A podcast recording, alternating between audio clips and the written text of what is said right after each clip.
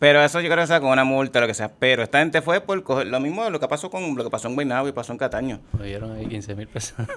El de Agua Buena cogió por lo menos como 50 y pico de mil. Pero el de, el de Humacao era nuevo, llevaba dos años. Dímelo, nieto, vamos a seguir por ahí. cagándote en la madre los alcaldes aquí para arrancar. 15, mil- 15 como decía, 15 mil pesos. Para eso, para eso había Palma y pídeselo a Cosculluela. 15 mil pesos fue el, el, ¿cuál El alcalde de Humacao. Y que lo cogieron, que se robó 15 mil pesos, un contrato, algo así. Sí, cogió, es- fue bono. Este, para, eh, entiendo que es por la basura. Esto el revolver por la basura. 15 mil pesos. Eso, yo digo, pues, vete a, vete ¿Pero a cuáles fueron los que cogieron? ¿El de Macao? Y el de Agua Buena. ¿Y cuánto fue el de Aguas Buenas? Eh, creo que era, era, no llegaba a los 100 mil, pero era menos, pero era más de 15 mil. Como 80 mil, algo así. Algo así, sí. Pero y es lo siempre mismo. es como casi con contratos de basura y mierda. Eh, basu- es que la basura, la basura se presta para eso.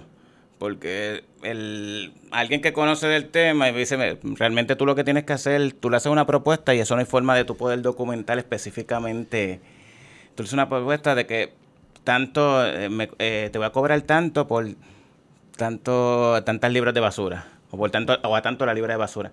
Y eso en realidad es bien difícil de tú poder eh, documentar, poder probar, o sea, comparar, porque ahí tú estás incluyendo toda la transportación, cómo Pero recoger. comparar que con, con, Con otro, con otro licitador. con- Ah, exacto.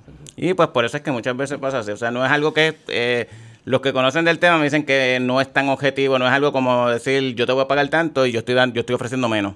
Sí, que cuando es la subasta no es fácil saber Sí. quién es mejor que quién. Sí, porque no es solamente el recogido, porque en lo que te están dando por el, lo que entiendo por la ¿Por libra qué de... carajo los municipios recogen, son los responsables de recoger basura?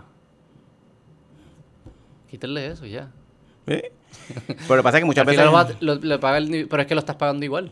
El municipio que yo sé, tengo idea, no genera ingresos más allá de lo que tú le, la gente le paga. El CRIM, el CRIM y, Sí, lo- y las lo paga la gente igual. Sí. O sea, decimos, ah, el recogido de basura es gratis. No es gratis, lo estás pagando, pero no lo, tú no lo ves, no lo pagas directo. Pues págalo directo y ya. Y el, Lo que pasa es que hay muchos, acuérdate que no todo el mundo paga, no todo el mundo paga No paga lo mismo. Ujú. Sí, sí. Y no todo el mundo paga CRIM, hay muchos que viven, eh, que tienen, eh, tienen exoneración y los que viven en, en alquilado y todo ese tipo de cosas. Pero esto es como que el cuento nunca acaba. Los, Sí. los alcaldes y, y la corrupción. No, sí, y el- lo otro, pues, el, además de eso, es lo del asfalto, que es lo que suena también. ¿Qué fue aquí. lo de San Juan? Sí, ponme el día de Pero en San Juan lo que hay es una investigación, ahí no hay nada, no hay nada. todo. Cuéntame qué pasó con el asfalto. Yo no sé nada. Yo solo escuché que pasó algo con asfalto. Lo que pasa es que la, alegadamente la compañía que, hay una compañía que está siendo investigada, pero no por San Juan, que es JR Asphalt. Yeah, asfalto, eso sí. yo vi. Entonces, esa compañía está siendo investigada, pero resulta que esa compañía se llevó una subasta en San Juan, pero no será, al final la cancelaron, pero fue la que se llevó la subasta. Y entonces ellos han hecho unas ciertas cosas, entonces hay diferentes, el problema es que hay diferentes versiones de Miguel Romero cada vez Pero que... él dice ni que le estaban regalando servicios. Él dijo esa parte, esa es una de las versiones, porque él dio diferentes versiones. Incluso una de las versiones dijeron que es que era- le cancelaron el contrato eh, rápidamente y la realidad es que le cancelaron el contrato antes de que antes de que lo firmaran, pero ya se lo habían adjudicado, pero se lo a cancelar cuando el mismo día que arrestaron a, a Ángel Pérez. Porque, y ellos también eran del Chachu y Guaynabo. Yo entiendo que es lo mismo, exacto, que se ve bien obvio. no pueden esperar. Sí, exacto. Si lo hubieran hecho antes, pues tú puedes decir, mira, pero el mismo día se ve como que exageradamente. ¿Cómo tú crees que pasan esto? ¿Tú crees que como una conspiración que se reúnen y esto? ¿Cómo pasa la corrupción así como que de este tipo? ¿O es como que obvio? Aquí en, Pu- aquí en Puerto Rico yo no creo que llegue tanto una O conspiración sea, realmente. pero ellos como que van a almorzar y dicen, mira, tú me vas a dar el contrato aquí, pa, pa, pa, pa. Es así. Más o menos, yo te consigo, porque siempre es que te dan un kickback. En el caso de Guaynabo era alegadamente que le daban, creo que eran 5 mil mensuales para atrás a Ángel Pérez. Alegadamente es lo que dice el, el indictment. Y en todos casos, en la mayoría de los casos así. Siempre es como que un, un fee. En el de... Pero ¿cómo se, cómo, cómo se coordina? Pues por lo Si yo menos- estoy buscando Vamos a poner que, que... me, que, vamos- que- que me den contrato para So- podcast, ¿Qué, qué tengo que hacer? ¿Qué tengo que hacer para participar de Yo este supone que no te esquema? puedo hacer, yo no te puedo asesorar como abogado, no te puedo asesorar para, para acciones ilegales. Pero la mayoría de esta gente vienen ya desde la cam- Hipotética, hipotética. Vienen ya desde la campaña la mayoría de las veces. Y, y, y es, ¿tú, te- ¿tú crees como que se Porque- tiene la conversación es- no, no hay ni que tenerla, es obvio? Como que yo te di y ya, ya sabemos lo que significa. Es que en este nivel que con, lo- con los alcaldes yo creo que es casi directo. Cuando tú llegas a niveles más altos, a la Ya gobernación, que- algo así, pues ahí hay intermediarios Sí, sí. y hay algún Como con los bichotes. Como Exacto, y no, tú no vas a hablar con el bichote. tú- Exacto, y hay algún tipo de, de lenguaje como más disimulado y todo esto, pero esto con los Al municipios. Calvino se lo daban en el sobrecito. Sí, y- con los municipios. O sea, el ejemplo más claro, tú ves el de Guaynabo, y eso que es Guaynabo, que es una ciudad grande. Él se montaba en el carro de Santa María y Santa María le sacaba eh, el, el- el fajo de billetes en la- dentro de la bolsita y se lo daba. A él directo. O sea, Sí. ellos ni trataban de... Sí, sí. Exacto, la foto que sale, así miro. Creo que estamos en los 70 todavía, como Exactamente. en tecnología de los 70. Que cuando tú te pones a pensar, son 5 mil pesos adicionales a cash todos los meses. Sí, digo. Sí. No, no, Eh, adicionales a tu sueldo son buenísimos. sí. Buenísimo, buenísimo, no hacen nada. No hacen nada. Y ese no, asumo que si te cogen de uno hay otras cosas, ¿verdad? Casi nunca te cogen. O ¿Cómo sea, ¿tú crees que él era corrupto o en una cosa nada más? O sea, él tenía 5 mil, tenía que tener otras cosas también, ¿o no? Eso ya, ya es apuntar demasiado. Sí, sí, digo, pero como que es raro, como que tú eres, él era deshonesto en una, en uno de los contratos. Lo que pasa es que hay diferentes formas. En este caso es, hay veces que hay algo más sencillo, que es que tú le das contrato al, al que te ayudó en la campaña y simplemente él no te da dinero para atrás, simplemente le das contrato o lo beneficia y a lo mejor quizás él, él la- es el mejor que está postulando dentro de todo. Sí, no necesariamente quiere decir que sea malo, puede ser el mejor. sí. Exacto, pero como quiera, si era un donante tuyo, eh, puede ser que pueda, es una línea gris de respecto, respecto a si es Pero ilegal. no es, no es automáticamente, No automáticamente. eh, ni legal ni, ni net Exactamente. ni no ético porque en verdad Puerto Rico es bien chiquito todo el mundo, Exactamente. ellos donan a todo el mundo No, y, esto, y esto y las subastas se supone, tú la puedes, la otra, el- el- las subastas tú las puedes, el, el, el, el perdedor puede impugnarlo y eso va a los tribunales y ahí ah tú- sí hay un proceso de eso Sí, la, la subasta se lleva a través del municipio de la Junta de Ju- de Subasta. El que pierde puede impugnarla. Eh, pide reconsideración y, y si el municipio se reafirma, pues entonces tienes que ir al Tribunal de Apelaciones y el Tribunal de Apelaciones resuelve. y se resuelve se, se hace o eso nunca se Sí, no, hace? ellos evalúan, porque es que tienes que, tiene que eh, básicamente lo que se tiene que cumplir es con los estándares ¿Y que... qué pasó con estos casos? Que nadie los nadie peleó. No, pero es que aquí, que- que aquí hay kickback, que es diferente. O sea, que aquí es que, eh, por lo menos lo que se está escuchando es que kickback, es que, es que le pagaban al alcalde. por claro, pero, pero ese licitador era el mejor entonces en la subasta. Es que el, es el problema que te, lo, lo que te estaba mencionando ahorita, que lo, en lo que tiene En que ver con la basura es bien difícil de poder... De probar que yo era mejor que. Eh, sí, se- siempre va a haber algún estándar para tú poder hacerlo, pero las personas, yo he hablado con gente que, que conoce de eso, tanto que estaba en la basura. como que, que conoce el municipio, y me dicen que esa es de las cosas más difíciles para tu poder, no hay un estándar objetivo para tu poder Qué medir. negocio, recoger basura. Porque básicamente esto se- eh, tú cuando tú cotizas, tú lo haces, tú le das un precio por, vamos a poner por libre basura, algo así, eso hay que pesarlo.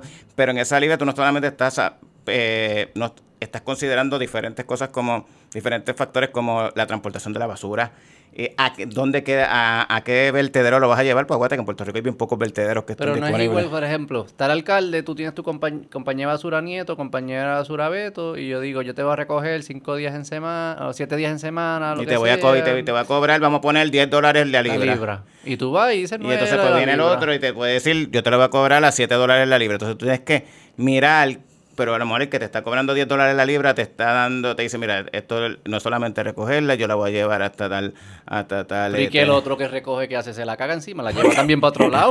que, como, que como que no entiendo Es difícil tú poder medirlo. O sea, realmente lo que no, me- lo que me- yo no creo. Yo creo que los que tu- tus amigos están diciendo no miren para acá porque aquí hay algo. Porque eso no puede ser. Es bien es objetivo. Recojo la basura. No, cuántas veces incluso. al día, cuánto y cuesta para la más libra y decirte, incluso también hay, incluso, también muchas veces pueden llegar hasta el mismo, hasta el mismo municipio. Porque el camión cuando llega al vertedero, tú tienes que pesarlo. Y muchas veces las compañías tienen, eh, tienen aceitado al, al empleado del municipio que va y, y pesa el camión. Ahí ya está jugando otro juego. Sí, Sí. sí, ahí en el No, vertedero, es otro sí, factor, sí. exacto, sí, eso es aparte de Ese es otro demás. jueguito que se Sí, puede estar exacto, para sobrefacturar y a lo mejor el camión lo que tiene, lo que traía era, no sé, 800 libras de basura por ponerlo y entonces él le dice, no, vamos a ponerle 1200. Para que el vertedero cobre más. Y exacto, y también le facture más al municipio. el municipio. La basura. Sí. Ok, no, vamos a hablar de Twitter, olvídate de la basura de Puerto Rico. ¿Qué va a pasar? ¿Y qué ha pasado? ¿Qué, ¿Cuál es qué, qué- hoy digo, esto va a salir como en dos semanas, ok? Ujú. Ahora- pero al- el día de hoy, ¿qué sabemos? En dos semanas, ¿tú crees que ya Elon va a ser dueño? Digo, técnicamente ya está el proceso iniciado, pero esto, esto este tipo de compras hace- conlleva un due diligence eh, extenso, o sea, eso va a tardar meses en lo que se Meses. configura, sí. ¿Y hay, hay, y hay roadblocks al momento? Eh, el SEC ha dicho como que no Hasta puede el ser momento Elon Musk Hasta el momento no ha salido nada, no ha salido nada todavía. No es que realmente ya el SEC no, eh, eh, no tendría, si él, si él compra ya la, privado, la- la vuelve ser privada. privado. O sea, realmente ya ellos no tienen injerencia, eso es lo que él dice. Eso es lo que él quería hacer, sacarlo todo de, de la esfera pública y ya. Pero el due diligence que está haciendo ahora, ¿es un due diligence legal o es un due diligence Legal de y financiero, legal y financiero. De los libros, Exacto. tus libros, tus políticas, tu Exactamente. propiedad intelectual, bla, bla, bla. Yo no sé si tuviste, tuviste, tú ves Succession, la serie. Sí, la he visto, sí, sí. Pues hay una parte de cuando compra, cuando este Waystar compra Boulter, que se supone que es un website de noticias y todo eso, que al final terminan votando a todo el mundo.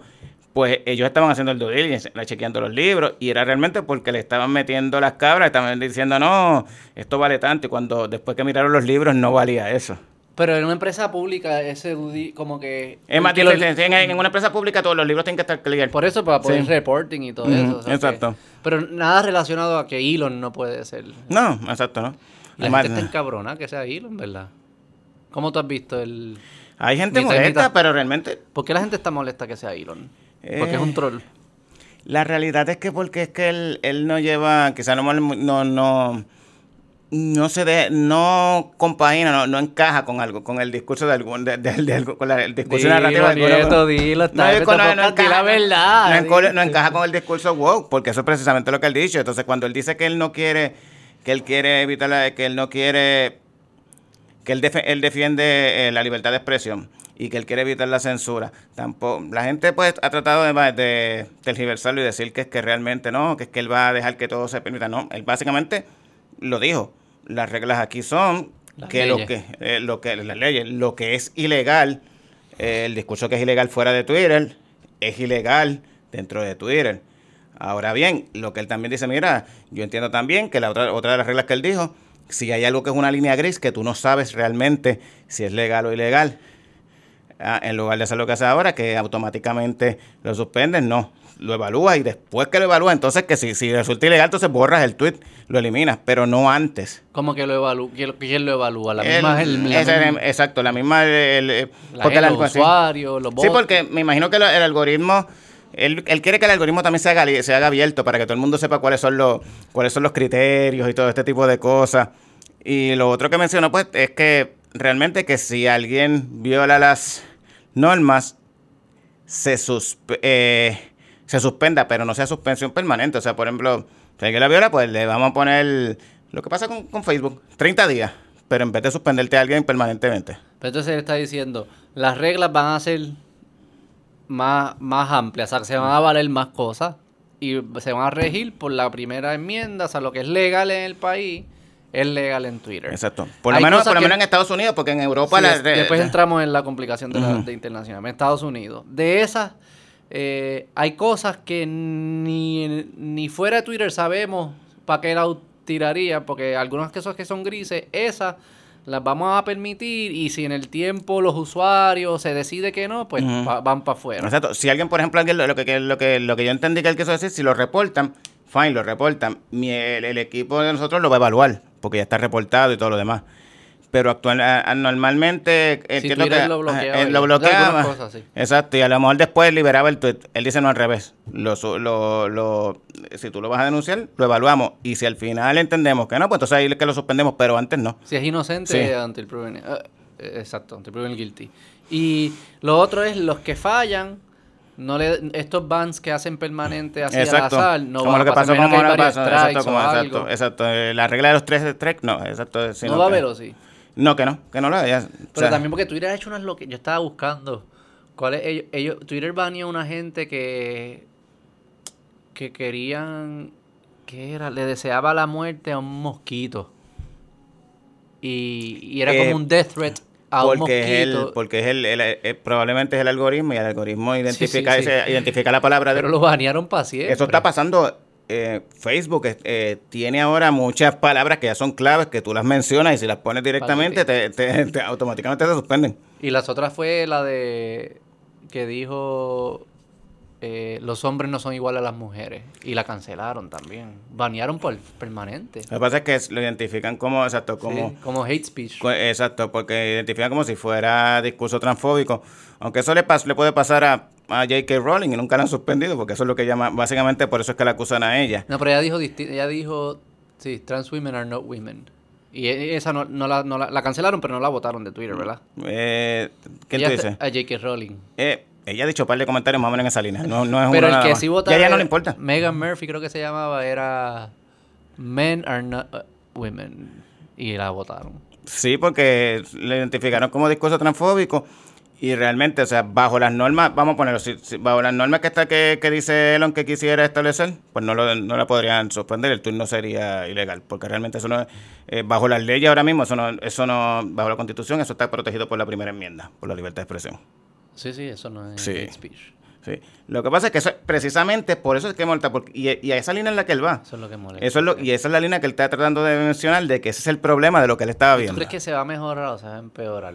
Porque también se puede poner bien tóxico y bien loco y bien Wild Wild West. Que eso es lo que imagino que muchos están El alegando problema- que eso es lo que va a pasar. El problema él dice que, el- que todo esto viene por los anunciantes. Y entonces, pues ahí viene el problema porque dice que lo- no- la- las marcas no se van a querer anunciar, que porque como las marcas no quieren afectar su imagen, pues van a ir a salir. Entonces él dijo, mira, pues fantástico. Un- antes de comprarlo, no sé si ahora, porque eso fue antes de comprarlo, una vez él dijo en uno de los tweets, él dijo, pues eliminamos las marcas y lo que hacemos es que el que quiera verificarse, que pague como una membresía eh, mensual, este... Sí, como unos super users. Exactamente, exactamente. Y ese tipo de cosas. Y además lo que él decía que eso también lo que ayudaba era que era fuera, estuviera verificado como una persona real para eliminar los bots. Este, y aunque, aunque tuviera, aunque no tuvieras tu cara realmente, pero ya ellos te verificaron y saben que sí eres una persona real. Esa es una de las propuestas. Pero todo eso es lo que él ha propuesto y al final hay que ver que realmente es lo que, él- con lo cual él- lo que él va a implementar. ¿Pero qué tú crees que pasaría? ¿Sería mucho mejor o sería igual la misma mierda más o menos? Eso va a ser el- ¿O sería peor? Realmente va a ser el, eh, eso era eso era Twitter en el 2012, 2011, 2012, 2013. Más o menos será la misma línea. Que era bien libre, tú dices. Sí. Pero no, no, no todo el mundo estaba ahí. No se daba el, no se daba el discurso político, no se daba completo en Twitter. Sí lo había, sí lo había, porque ahí tú buscas muchas, la mayoría de los, por ejemplo, la diferencia que tiene Twitter con Twitter sí subió cuando cuando Trump. cuando Trump realmente él rescató la compañía porque ahí fue donde- ahí fue cuando en- Trump salvó todos los medios. desde el 2000 desde el 2015 ellos empezaron a subir las acciones porque ya estaban escogotados. Y New York Times también. Exactamente. Y CNN, y por eso es que tú ves que El como quiera, y por eso es que tú ves que como quiera ellos le siguen dando cobertura, porque es que necesitan, necesitan esa, esa cobertura. Están viendo si Elon ahora es el nuevo villano. Y- Sí, eso. Yo tenía una teoría que yo sé que la cosa, que todo esto era por el ego de Elon, porque le dicen que, que realmente en parte también tiene que ver con eso. O sea, cuando tú tienes ese, llegas a ese nivel, yo sé que hay una parte que es como que el que a ti te digan que no puedes hacerlo. 100%. Él, eh, ¿Tú eh, nunca lo has pensado? Como que un restaurante que llega, ah, no hay, no hay mesa, ah, pues lo compro. Y hacer, eso es lo que él hizo. Básicamente. Como sí. Bruce Wayne. Ajá. Como que no hay silla, es mío. Eh, Exactamente, exactamente. Y él, él, él, él lo que le está, a él le dijeron, no, tú no puedes comprar. Y él realmente tiene un punto. Porque él viene, no, tú no puedes, un billonario no puede mantener la línea de comunicación. Entonces, que tenemos el Washington Post, el Jeff Bezos. ¿Cómo que un millonario puede...? Muchas- millonarios son uno, de uno de los argumentos es como que no le puedes dar tanto poder a un billonario para que controle el medio de comunicación. Realmente no es un medio de comunicación. Es, es una plataforma para que los demás se expresen. Un medio de comunicación, eh, eh, eh, el Washington Post es un periódico de comunicación. Bloomberg, que es de Michael Bloomberg, también es un medio de comunicación. Ahí tienes, con eso no hay problema porque... Pero, ¿quién, quién es, pero es que no tienes argumento. ¿Quién No. es dueño de todo lo demás?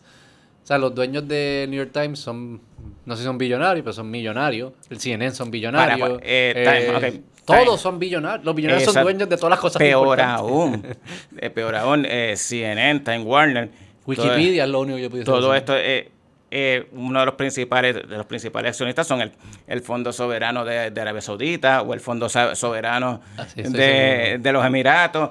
Y, de, o sea, y los otros, los de Blackstone y, o BlackRock o uno de esos. Todos estos tipos de... O sea, no tienes problema con los billonarios de acá, pero, no, pero tienes problema, no tienes problema con, los- con los billonarios Ah. de Qatar o los otros, donde, donde, todo- donde todos los días se violan los derechos humanos, donde las mujeres no pueden guiar, sí, donde sí. un montón de... O sea, CNN es una cooperativa de comunidad. Exactamente, sí. O sea, realmente eh, esa lógica, pues, lo que pasa es que como él no se inclina. Y uno él es un troll también, Sí, es un troll. La no, gente no está acostumbrada, como por ejemplo mi papá, que es más como que vieja escuela y eso, él dice, como que él entiende más a los, a los ejecutivos más como Bill Gates y eso, que son como que más normales, no entienden a las loqueras de Elon Musk. Y yo digo, es que Elon Musk, imagínate Elon Musk es más como un hacker, como un troll, es un animal del internet. Exactamente. Él no es ejecutivo de estar sentado con corbata ni nada de eso. Y también los engaña, cu- cuando él pone una, cuando él pone una encuesta, ya él tomó la decisión. Y Lo él pasa él usa, él, usa, él usa la encuesta para validar lo que va a hacer, pero ya él, porque él sabe lo que van a decir. La- cuando él vendió acciones de Tesla fue porque estaban diciendo que los billonarios no pagaban eh, taxes. Él dijo, ¿por qué ustedes creen si yo vendo tantas acciones de Tesla? Las vendió para tener líquido para comprar Twitter ahora mismo. Cuando tú te pones a analizar todo el tracto en los últimos 6 a 8 ¿Tú meses, crees que él está como 10 años antes que nosotros? cuando tú te pones a analizar de dónde sacó el líquido, la mayoría, o sea, él vendió creo que fueron 16 billones en acciones. ¿Y eso es todo él? ¿O tú crees que él tiene como... Como que él es el... Estos tweets que son súper creativos. El, el de... ¿Tú viste el de Gates? Yo no sé si es verdad porque fue un screenshot que enviaron que salía como embarazado y era... Ese yo no estoy seguro, pero es que él está bien troll realmente. Está bien, troll. Ay, pero sí le hizo otro pero yo lo vi bien, pero por lo menos uno que yo sé que sí lo hizo fue que cuando él originalmente anunció que, que iba a hacer el- que iba a comprar todo Twitter, que iba a hacer el takeover, que él hizo la oferta inicial, uno de los que se expresó por Twitter es eh, un miembro de la familia real saudita, que es el que maneja el fondo soberano de allá de Arabia Saudita, y dijo, no, que ellos son inversores, ellos tienen un por ciento desde hace años, desde su principio tienen un por ciento alto de, participación de acciones en, en- en Twitter, y que ellos no están de acuerdo con vender a él porque eso afectará la libertad de expresión. O sea, lo que le contestó, le dio un replay, dijo, eh, explíqueme un poquito cómo es que el, el reino, o sea, que el kingdom, o sea, Arabia Saudita, pues vela búscate- por la, vela el- por la libertad de, de- de expresión. ¿Me puedes explicar? En verdad le. Sí, sí. Lo O van sea, a matar. Ahí lo, sí. lo van a matar. Y en ese sentido, pues le básicamente y lo cayó, porque es la realidad. O sea, tú estás aquí opinando, pero realmente a ti no te importa la libertad de expresión. A ti lo que- a ustedes lo que les importa son los chavos. En los 60 y los Musk estuviese muerto ahora mismo. Sí. Porque está poking a todo el mundo.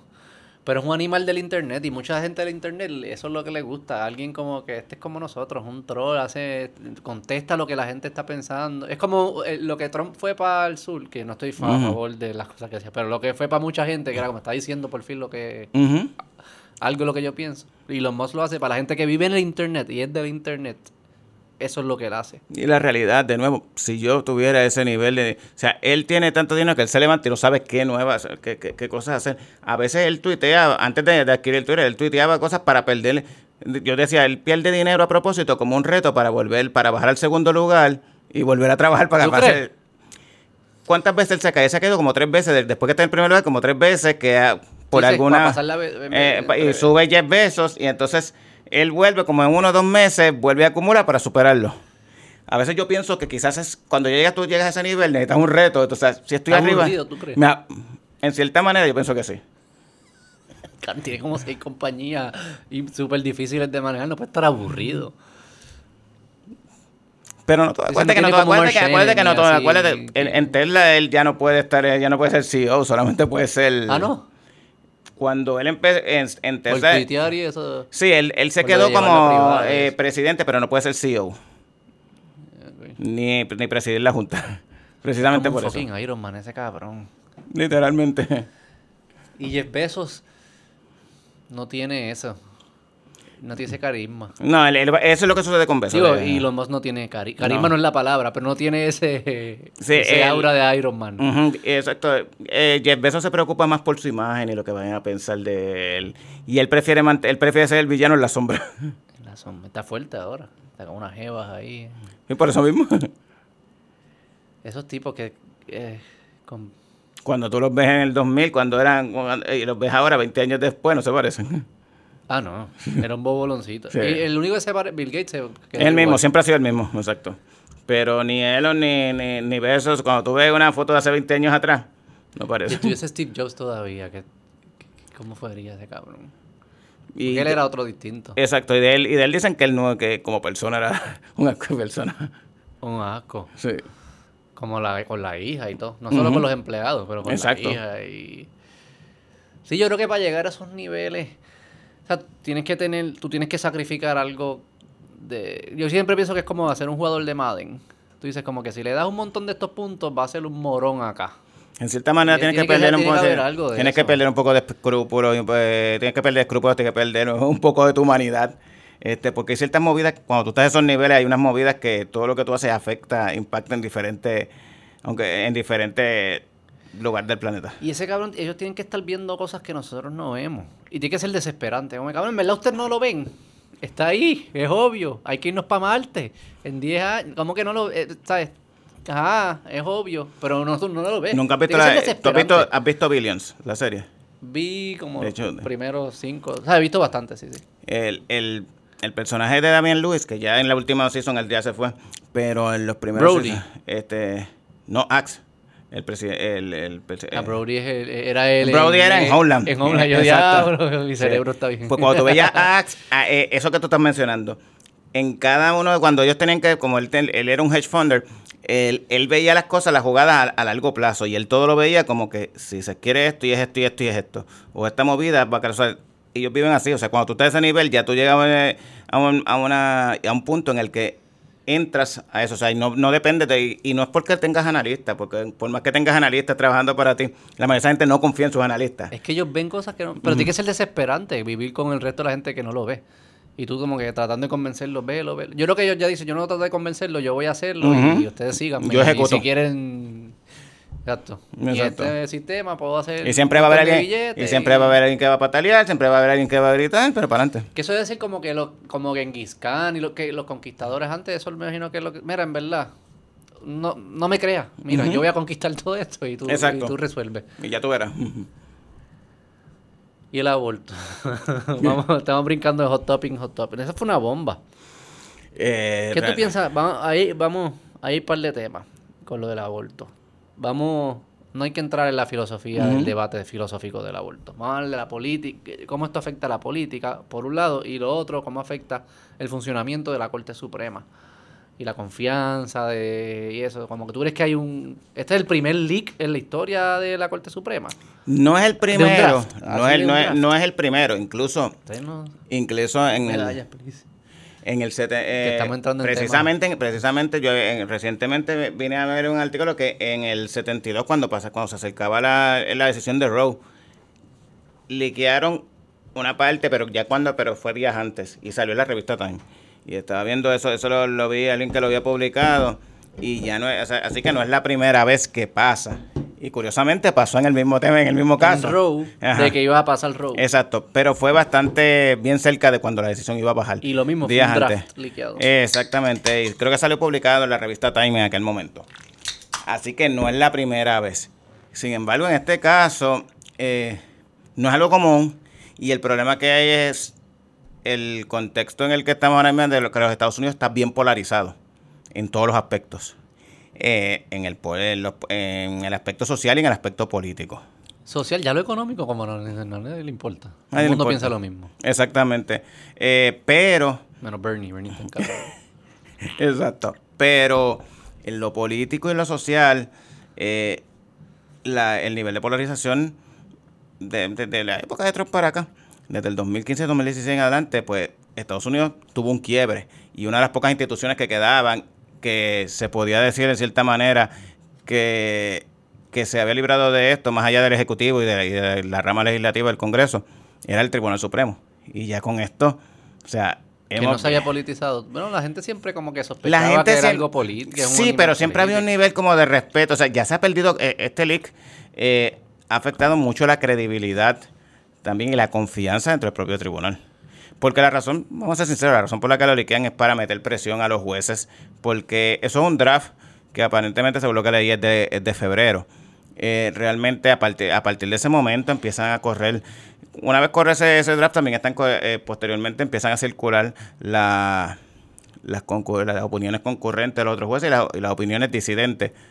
Y entonces, y siempre puede haber un cambio de los jueces de decisión no iba a haber, ¿verdad? Quizás como que de, de, wording o de, de, cuán amplio es o cuán Exactamente, exactamente. Porque el problema que lo que yo leí, por lo menos de lo que leí del, del borrador del, del juez Alito, era bien abarcador en el sentido de que él menciona que eh, este mismo, el, el, raciocinio que le estaba dando, el raciocinio jurídico que le estaba dando esta decisión respecto a Rob, pues se lo tenía que dar a otros casos, este, como el caso del matrimonio gay, eh, como el caso de las pastillas anticonceptivas. ¿Quién Eh, dijo eso? Eso es lo que, una- eso es lo que, me- lo que establece básicamente. Ali- eh, Alito Alito. dijo que, que los otros también hay que entonces... Sí, que él está aplicando la misma lógica, porque lo que está diciendo es que todo ese tipo de derechos no están, con- no están incluidos dentro de la Constitución de los Estados Unidos. Y como no está incluido dentro de la Constitución de los Estados Unidos, lo que no está incluido dentro de la Constitución de los Estados Unidos, se le, se le delega a los estados. Y cada estado individualmente tiene que legislar.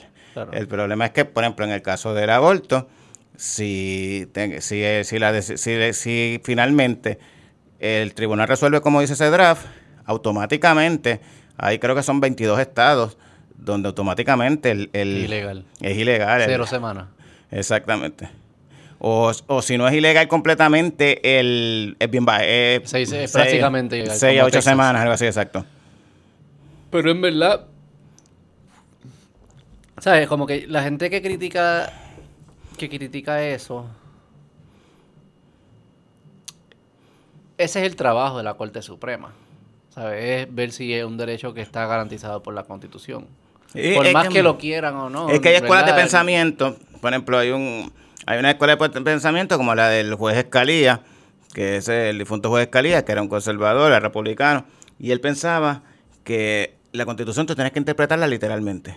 Lo que dice la constitución tiene que ser exactamente, si no lo dice letra por letra ahí, pues entonces eh, no aplica.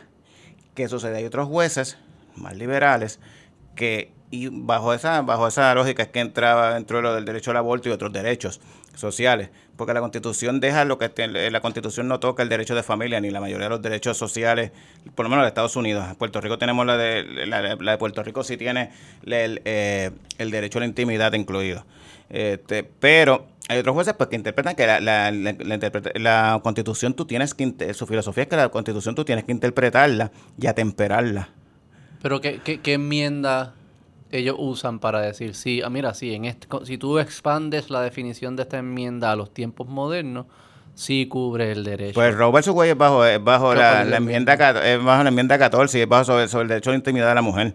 el derecho a la intimidad. básica- básicamente por ahí es que se está ¿Qué es el derecho a la intimidad? Eso se define. que- Realmente es Tu que, cuerpo, como que exacto, que el cualquier estado no, no, no, le, no se puede meter en tus decisiones directas, realmente, sobre ¿Y tu qué cuerpo. pasó? Porque algo como que es bien...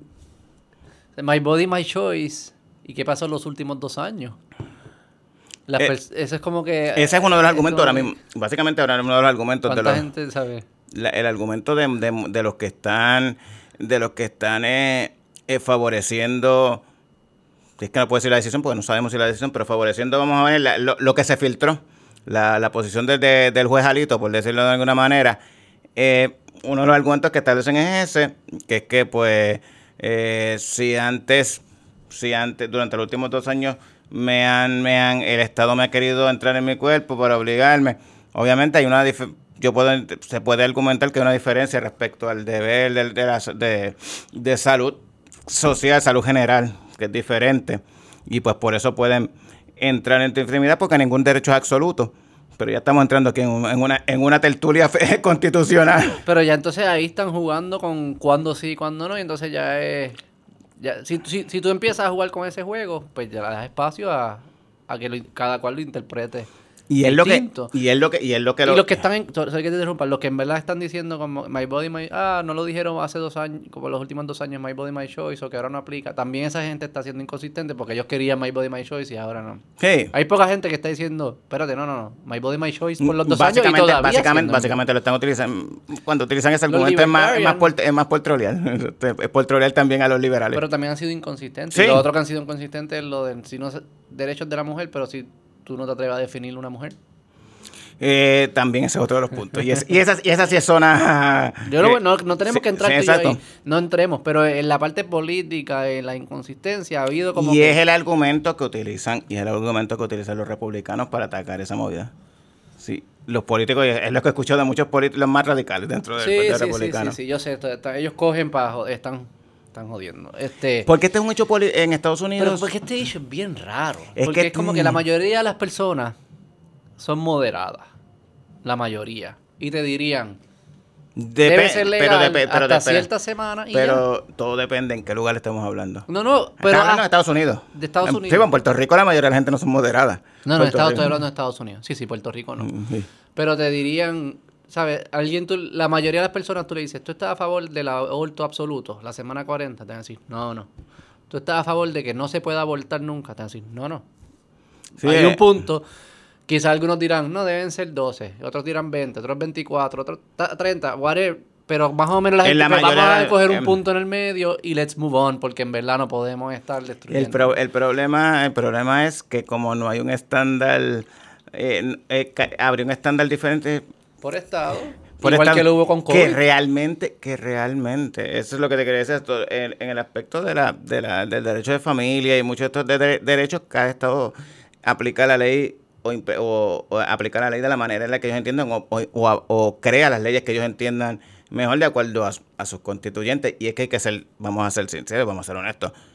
No es la misma población el, el que vive en California o el que vive en Nueva York que el que vive en Alabama o en Idaho. O sea, realmente no es lo mismo. O sea, y pero, así, por, pero por eso construyeron Estados Unidos de esa forma. Dijeron, hay cosas que no van a ser universales, que tú no puedes, lo, lo, que tú quieras hacer aquí no se lo vas a imponer a este y viceversa. Y entonces ustedes se encargan, y se encargan de forma democrática, que eso es lo otro, ¿verdad?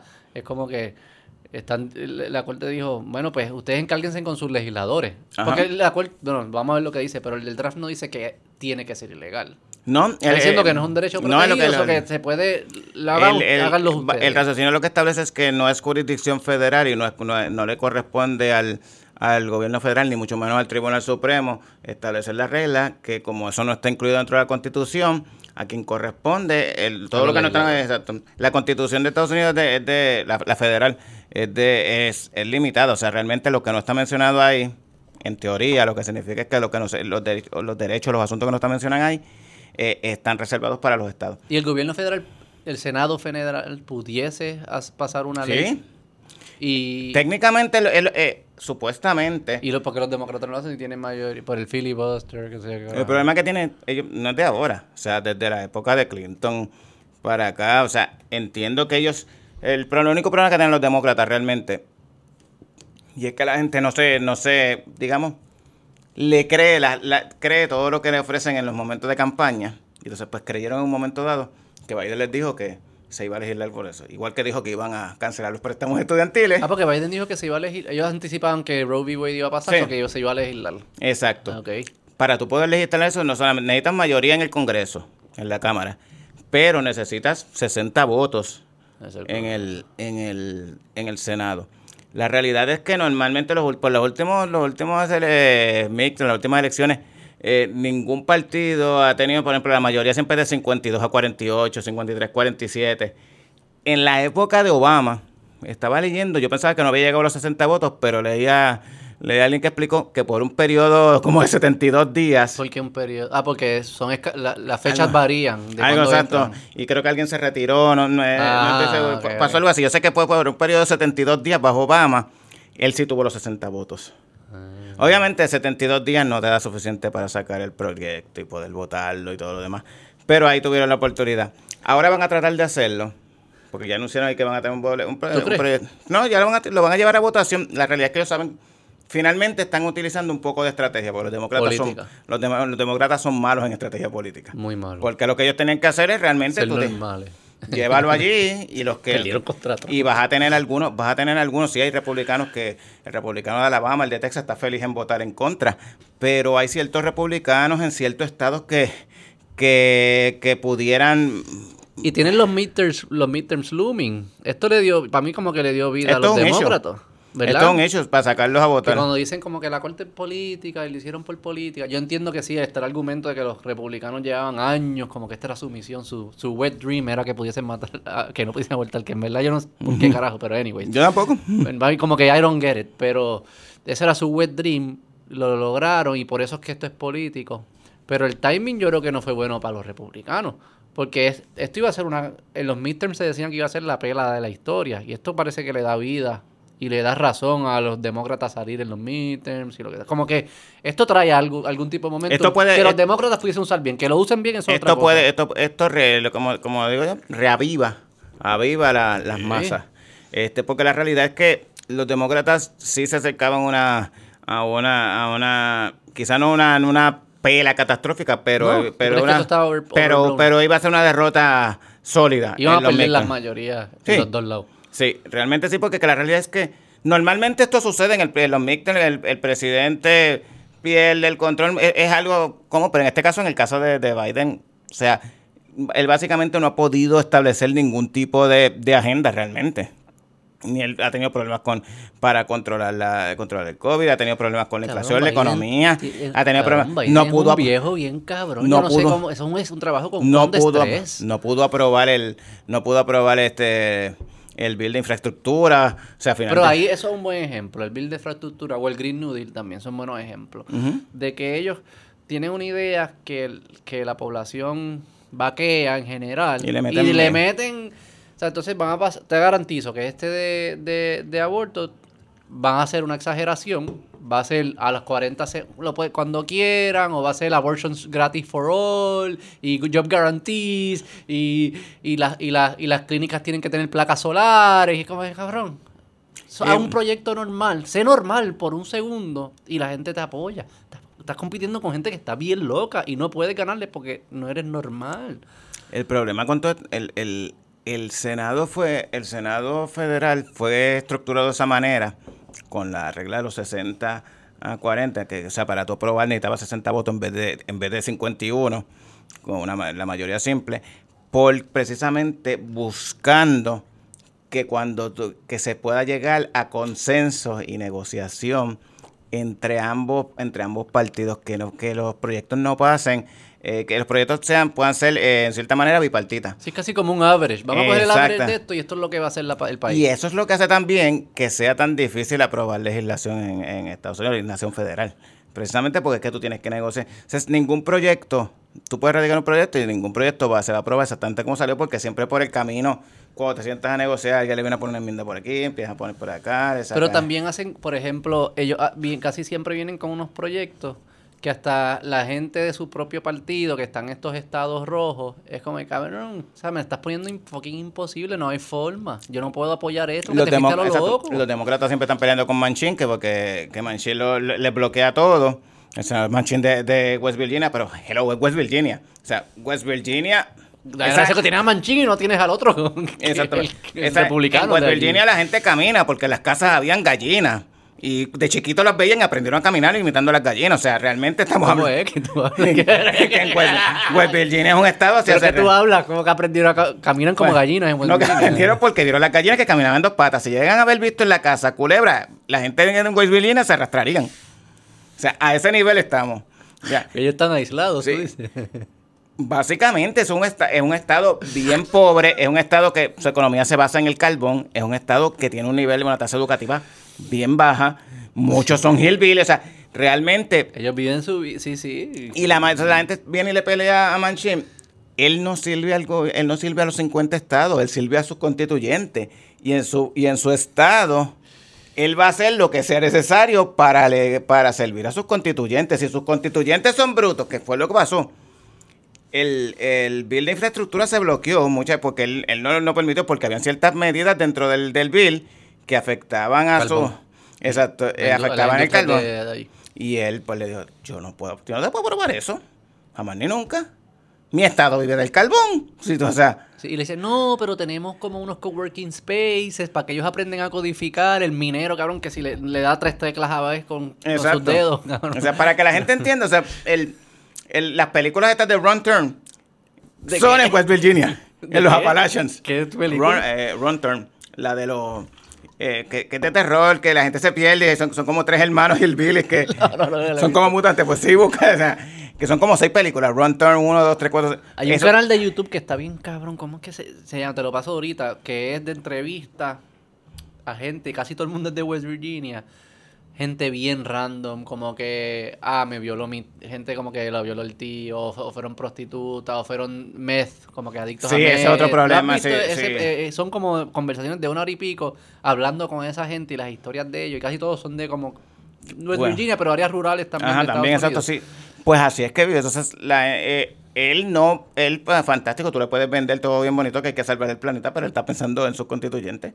O sea, ajá, prohibimos el carbón. ¿De qué rayo va a vivir mi, mi estado de por sí es pobre si eliminamos las minas de carbón? ¿De qué vamos a vivir?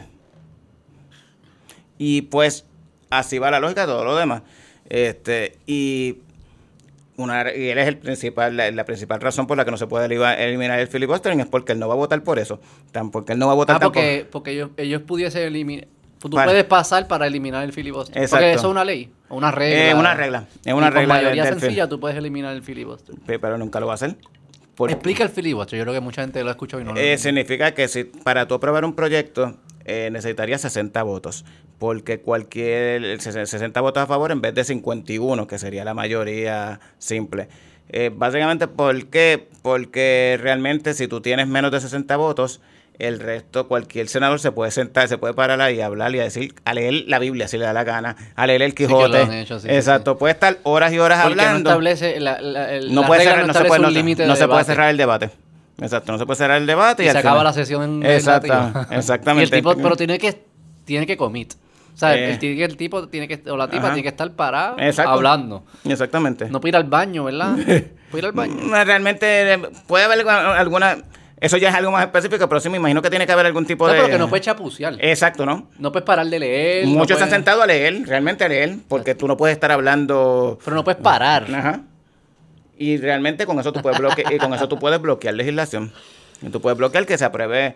Eso es que se habla ¿Quién, de que... quién fue el primero que como que encontró ese dijo, ¿sabes qué? Y si yo me No, siento eso viene aquí- establecido de, de- de- de- eh, si, si mal no me equivoco. Pero ¿qué es lo que viene establecido? Lo del debate regla, ilimitado. exacto. Pero, que alguien lo usara para bloquear un- una votación. Se ha utilizado antes, sí. Sí, pero ¿cuál fue el primero? Tiene que ser un, primero. ¿Hace? O sea, no creo que lo diseñaron No, debate exacto. ilimitado para que alguien pueda leer el Quijote y bloquear el voto. Es como que eso no está...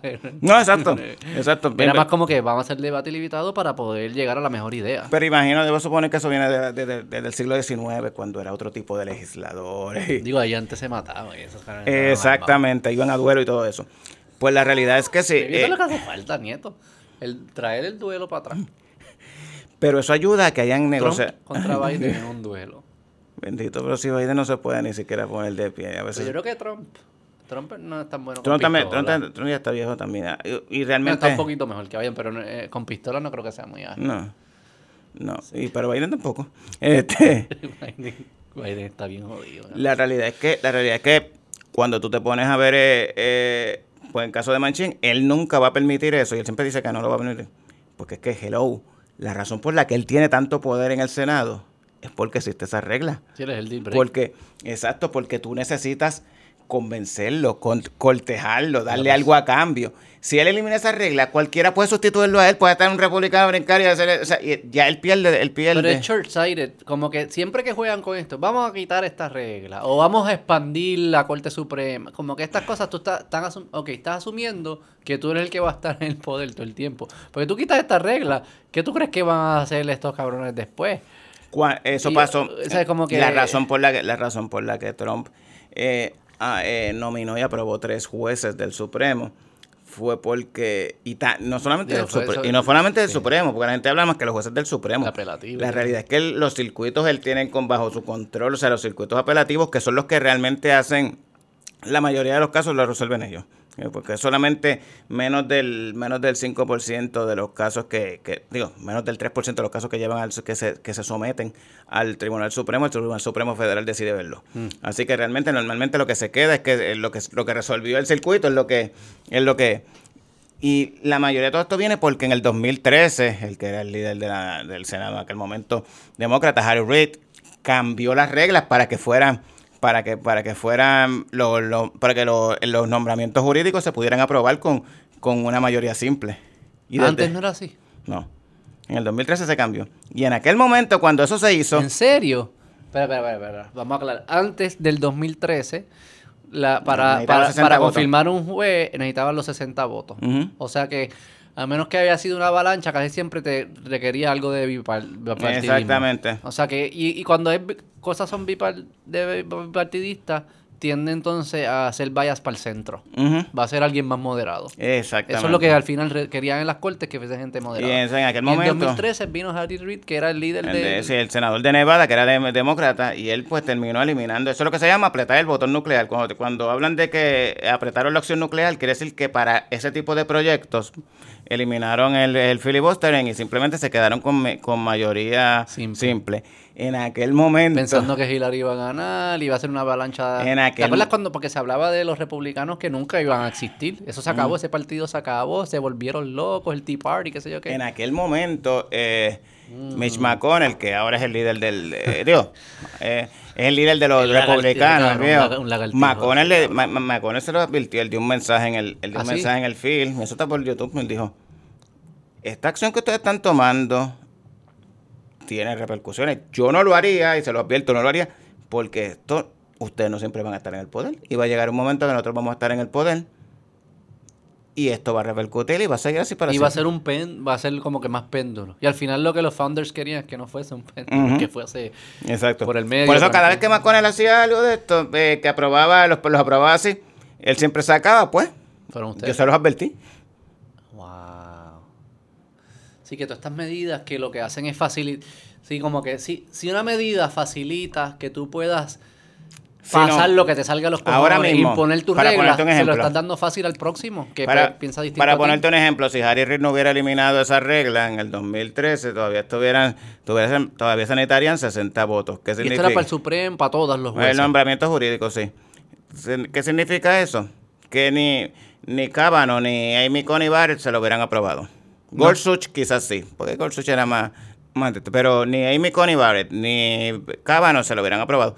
Porque iban a necesitar llegar a algún tipo de acuerdo con, los- con los demócratas y los demócratas iban a pedir un- una opción más moderada, un republicano más moderado. sido el- A un, a un- juez tipo el juez presidente, el juez Roberts, que ahora mismo está más en el centro y y vota al que negaron también, el, el que Obama nombró al final, Ah, Garland. Garland quizás lo hubiesen aceptado, ¿no? Eh, Los porque ya no había mucho incentivo, quizás no. Pero no- me imagino que creaste un incentivo mayor de bloquear a Garland, porque dice, si yo bloqueo a Garland y me ganamos, pues me va a tocar a alguien extremo. Y Garland no era extremo. exacto. No, realmente no. O sea, que ese, ese, ese short-sighted, pero esa, esa mentalidad sigue ese- todavía, porque si- siguen tratando de hacer cosas que... no, vamos a hacerlo, el, tú haces el filibuster, fine, vas a pasar estas reglas. Cuando, y cuando pierdan, que algún momento van a perder, te van a pasar unas reglas bien al garete.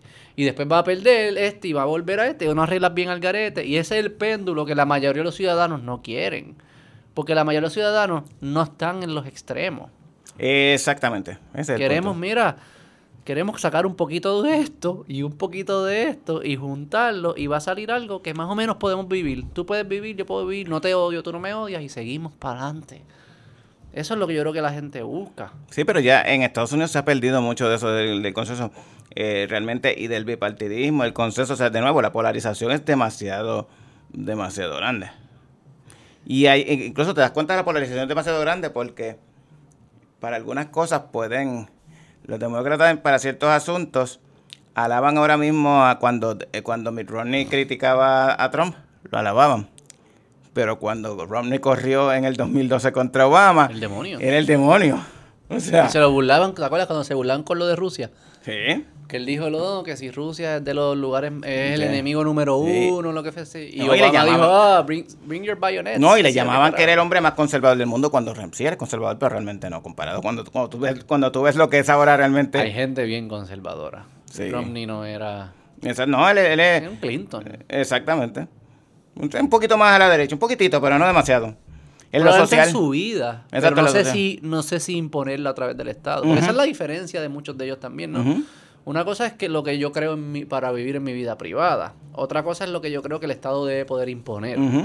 Yo creo que un Romney, eso es como que, mira, así es que yo vivo mi vida, yo no tomo café porque esa mierda es del demonio, pero no es que yo voy a hacer ilegal el café. Exacto. Entonces se confunden esas dos cosas. Sí. Pero sí, no, obviamente, Romney. Bueno, ya la gente está hablando de que Bush se veía como un tipo, un, un gran presidente. Como que bring me, tráeme a Bush para atrás. Sí, no, realmente lo mejor, lo mejor que le pudo haber pasado a, a George W. Bush es que es Trump. Tan pronto él llegó, todos lo veían al, al presidenciable, lo veían. ¿Y va a correr Trump de nuevo o no? Son sus intenciones, que pueda al final, tengo mis ciertas dudas. ¿Qué puede en qué aspecto? ¿Ganar tú hice una primaria? No, el problema ni siquiera es la, la primaria, porque yo creo que ni siquiera, yo creo que están tratando de bloquearlo de todas las maneras posibles legales. Y los líos legales que ¿Qué cosas tiene, legales? los líos que tiene legales en el, No, no, tu trabajo. Los líos que tiene legales en el estado de Nueva York, sobre todo con todo lo que tiene que ver con la, con las fundaciones y con, y con, y con los taxes. El, el estado de Nueva York está bregando bastante para tratar de poder conseguir algún tipo de convicción, pero que lo implique él directamente. Que pueda llegar sí o no, pues son otros 20 pesos. Pero sí, eh, en ese sentido ellos están haciendo Pero todo lo ¿cómo posible. no entiendo que ellos pueden hacer? Gracias. Él tiene, él tiene cierta, ciertos este eh, sombras, por llamarle por ahí, este Ah, Tiene esqueletos. Pero, esqueletos. Contributivos taxes, acuérdate que siempre te van a coger por los taxes, esa es la parte donde siempre te pero hay, hay algo que establece la, la Hasta el- constitución de quién puede correr. ¿No es la edad y la ciudadanía ya? ¿O no puede estar vinculado? Como que, pero el partido yo creo que pudiera, eh, el partido puede bloquearlo si él tiene cierto... Lo que pasa es que el partido necesita algún tipo de excusa real, o sea, el partido no lo puede bloquear ahora mismo. ¿Tú porque crees si- que el Partido Republicano no quiere que corra Trump, pero necesita una excusa legítima para bloquearlo? Sí. Para los republicanos lo mejor que pasaría es que le diera un ataque al corazón y se muriera. Sí, como que ya hiciste lo que tenías que hacer. Sí. Ya nos conseguiste estos jueces, ya ganaste una, ya jodiste un poco, desestabilizaste lo que parecía como que una Sí, fuerza porque el problema, que, el, el problema que tiene pero salte para el carajo. el problema que tiene el trumpismo es Para que poder move on. El problema que tiene el trumpismo es que tú tienes, hay muchos, los candidatos trumpistas en muchos, en muchos distritos, en muchos estados pueden ganar la primaria, pero porque son, ganan la primaria, pero no son presentables en sociedad y no ganan la elección. ¿Tú crees? Algunos sí, En de- el sur. hay algunos, depende de algunos distritos, hay algunos distritos donde si el, si los Los demócratas te, suburbios de Texas y cosas si los así. demócratas te presentan un, un, un moderado, casi conservador, Sí, un Sí. Un Manchin Eh, le gana a un trompista. Exact- que- exactamente. Porque es que la realidad es que a veces tú tienes unos, a veces los que ganan son unos loquitos, pero loquitos, de verdad. o sea, Sí, sí, no, bien loquito, bien loquito. Peligroso. eh, sí, y entonces, peligrosos, entonces en ese sentido, no son presentables en sociedad. Y hay algunos distritos que sí, a lo mejor el distrito es un algarete, porque todos son locos, pero hay otros distritos donde eh, hay muchos distritos, por ejemplo en Virginia, que antes eran republicanos, pero se han ido mudando, han ido bajando este, más jóvenes, ha cambiado el demográfico y ya son lo que lo que allá llaman violetas, que son- no son ni rojos ni azules. Exacto, en ese sentido, pues tú tienes que tener unos candidatos que sean un poquito más presentables en sociedad, que puedan, Presentable en sociedad, me gusta. sí, sí, que puedan correr, o sea, que Porque qué loqueras están diciendo, dime loqueras que están diciendo candidatos. tienes esta, la, la Marjorie Taylor Greene, que, que es congresista. eh, congresista. Exacto, exacto, pero Ya es QAnon, ¿no? ella y está el otro, el de, hay uno de, se me olvidó el nombre ahora, el republicano este de, el de Arizona, que también es QAnon, este, que, que, de- eh, no, Gaetz es de, Gaetz es de, de, si no me equivoco, es de, el de Florida. Eh, hay uno, hay uno que es un viejo, que es de, se me olvidó ahora mismo el nombre. Y es QAnon. Un viejo QAnon en verdad, eso Sí, está y está bien al garete, o sea, y realmente, y realmente hay algunos que tú no los puedes tener, o sea, Marjorie Taylor Greene está al garete. ¿Tú viste Into the Storm? El documental de QAnon en HBO. Ah, sí. Pero en verdad esos tipos eran unos losers. Eran unos bobitos, el, el, el, el, Pero es que- el Monkey, el papá de Monkey, qué Pero sé es yo qué. que es- es- Pero es- eran, oye nieto, Esos mensajes apelan a ese tipo de... pero eran como unos bobolones. El, el, el papá, que era como que parecía como un boy scout que lo votaron porque pedofilia, algo así. Era como un, era un bobolón. Era como que estos tipos son unos losers.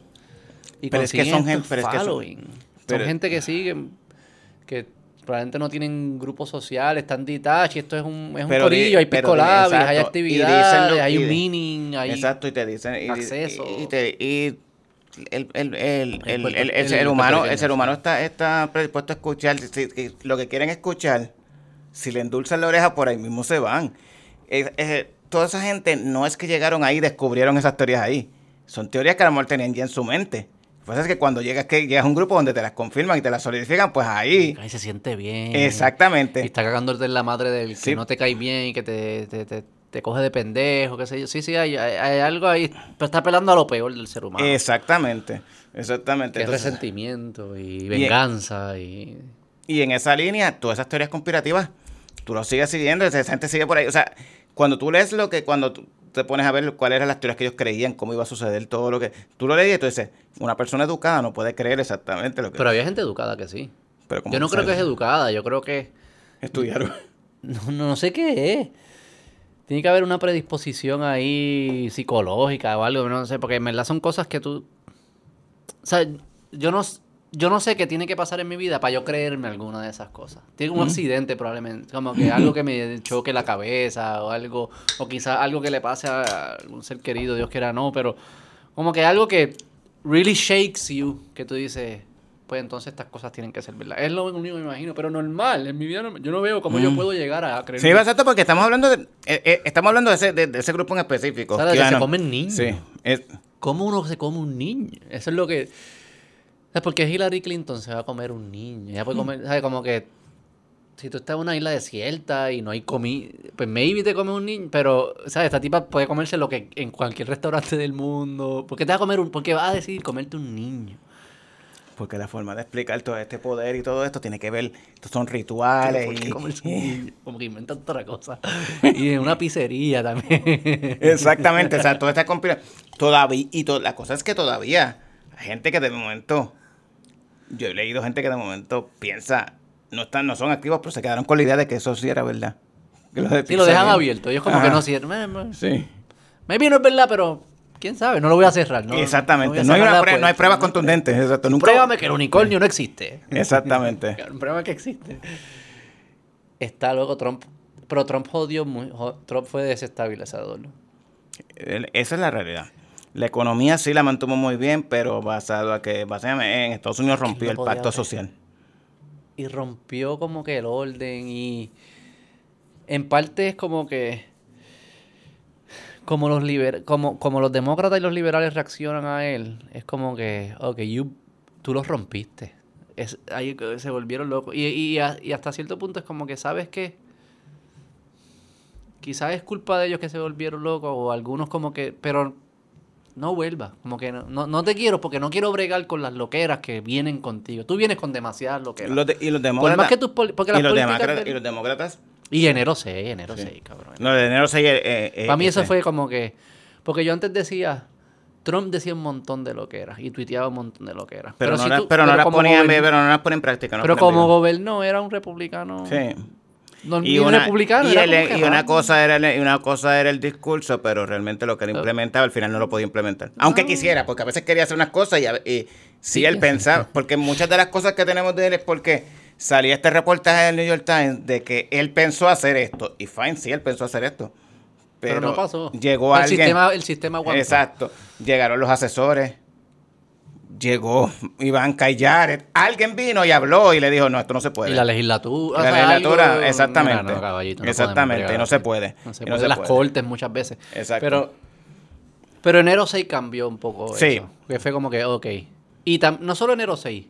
El no ir a la- inauguración, el alegar. Ya para mí eso, ya ahí cruzaste una línea Las que para mí no alegaciones es- donde, donde afectaste, e- esa es, la, esa es la realidad, donde todavía, por ejemplo, hay, hay encuestas que señalan que un por ciento alto, de más del 50, 60% del Partido Republicano, votantes republicanos, piensan Que se la robaron. que se la robaron. Sí, no, ya, ya, ya para mí cruzaste una línea que es bien peligrosa. Y el no ir a la inauguración. Yo no sé, ¿ha habido un presidente en la historia que no haya ido a una inauguración? En tiempos modernos. En tiempos modernos, en tiempos modernos. nadie iba En tiempos modernos es el único. Nadie, ¿verdad? Ujú. O sea, por más- Sí, porque siempre ha habido ese este- es el principio de, la- del civismo sistema. y eh, civismo y caballerosidad dentro de todo. Ni- por más que pasaran las cosas, ningún presidente se lo tomaba, por decirlo así, personal. O sea, de que Y el sistema es por encima de ti, del individuo. O sea, el sistema es más importante que tú. O sea, que tú tienes que continuar. Esta es la, esta es el sistema y que el sistema continúa así. ¿no? Ahí, para mí, ese es el más como que... Sí. Pero ahí- realmente a los demócratas le, conven- le conviene que él sea el candidato. No, pero a él le convenía que. Pero ¿quién corre? ¿Quién corre demócrata? No, que él... por- no creo que sea Biden. Dime una persona. La realidad es que... eh, la re- no, pero escúchame esto. No cualquiera.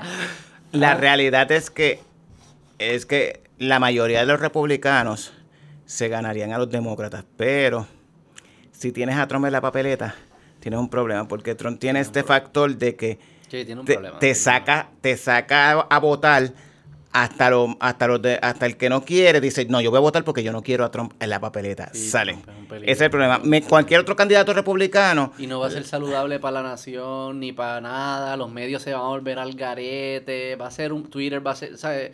Si pasa, si Trump corre y Elon Musk es dueño de Twitter, yo espero que. él ¿Tú te imaginas que un día Elon Musk diga, sabes que yo voy a pagar? Yo lo voy a pagar. Le da el botón y se apagó. Y tú te entras a Twitter y dices, Twitter doesn't exist. está pagado Go, como que call your grandma, habla con tu familia, Twitter no dejó de existir, porque es que si Trump corre ese, a ese nivel, yo creo que se vuelve No, y a nivel mundial, o sea, realmente, realmente él no solamente afectaba a Estados Unidos. O sea, los tweets de él, eh, la economía mundial con un tweet podía subir y podía bajar.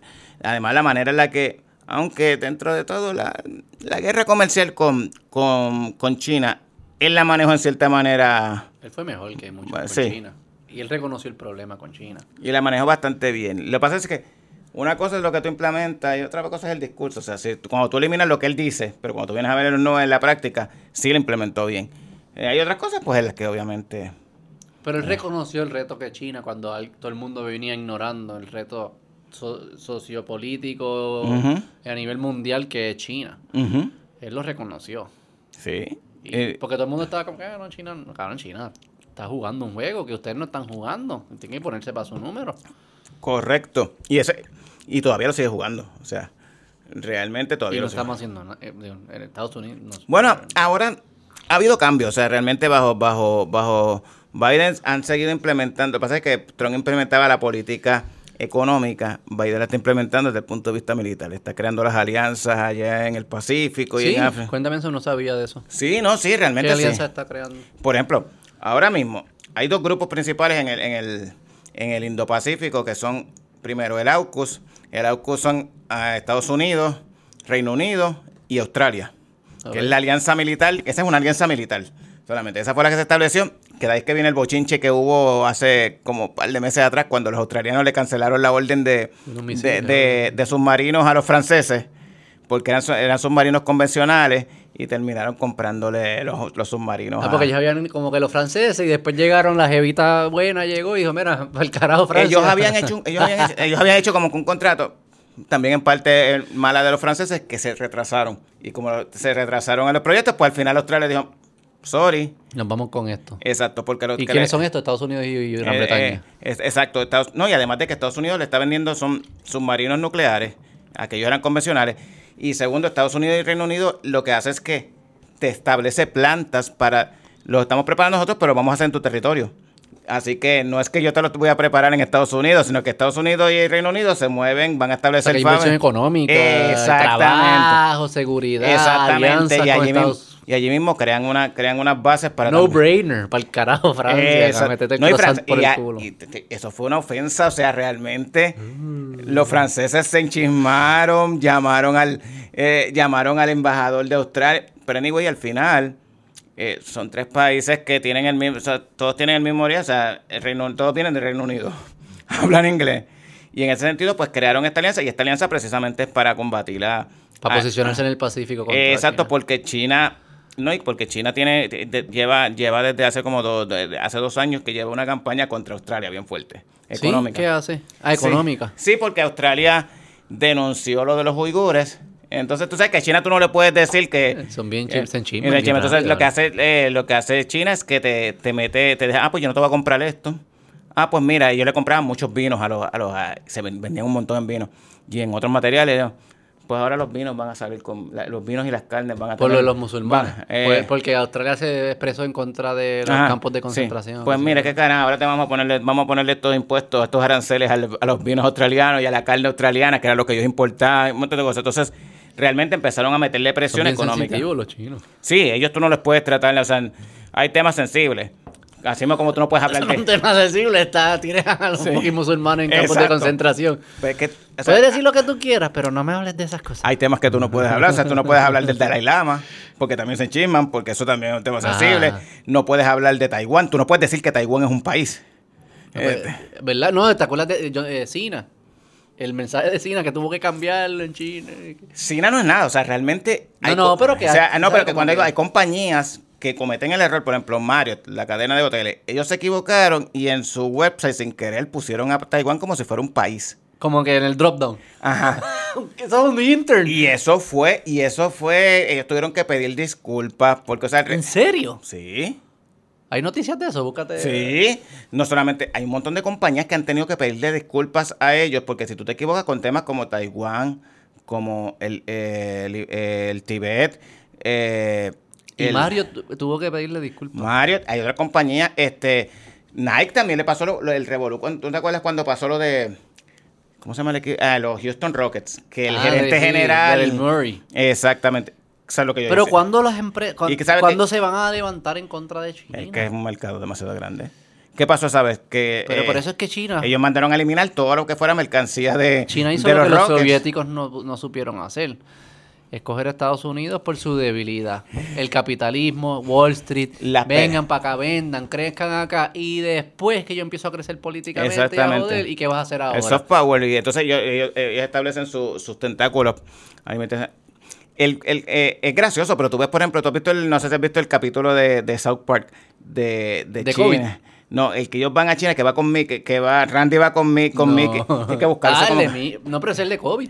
Eh, no, pero es antes. Que Mickey... Ah, pero el de COVID es con Mickey Exacto, también. después de, sí, porque las consecuencias del COVID vinieron de ese capítulo. Randy, Randy viaja a Randy viaja a China, porque él quería hacer negocios allá en China y quería venderle, como él tiene su, él tiene su, su, su, ra- eh, sus fincas de cannabis, pues quería que venderle cannabis a los chinos.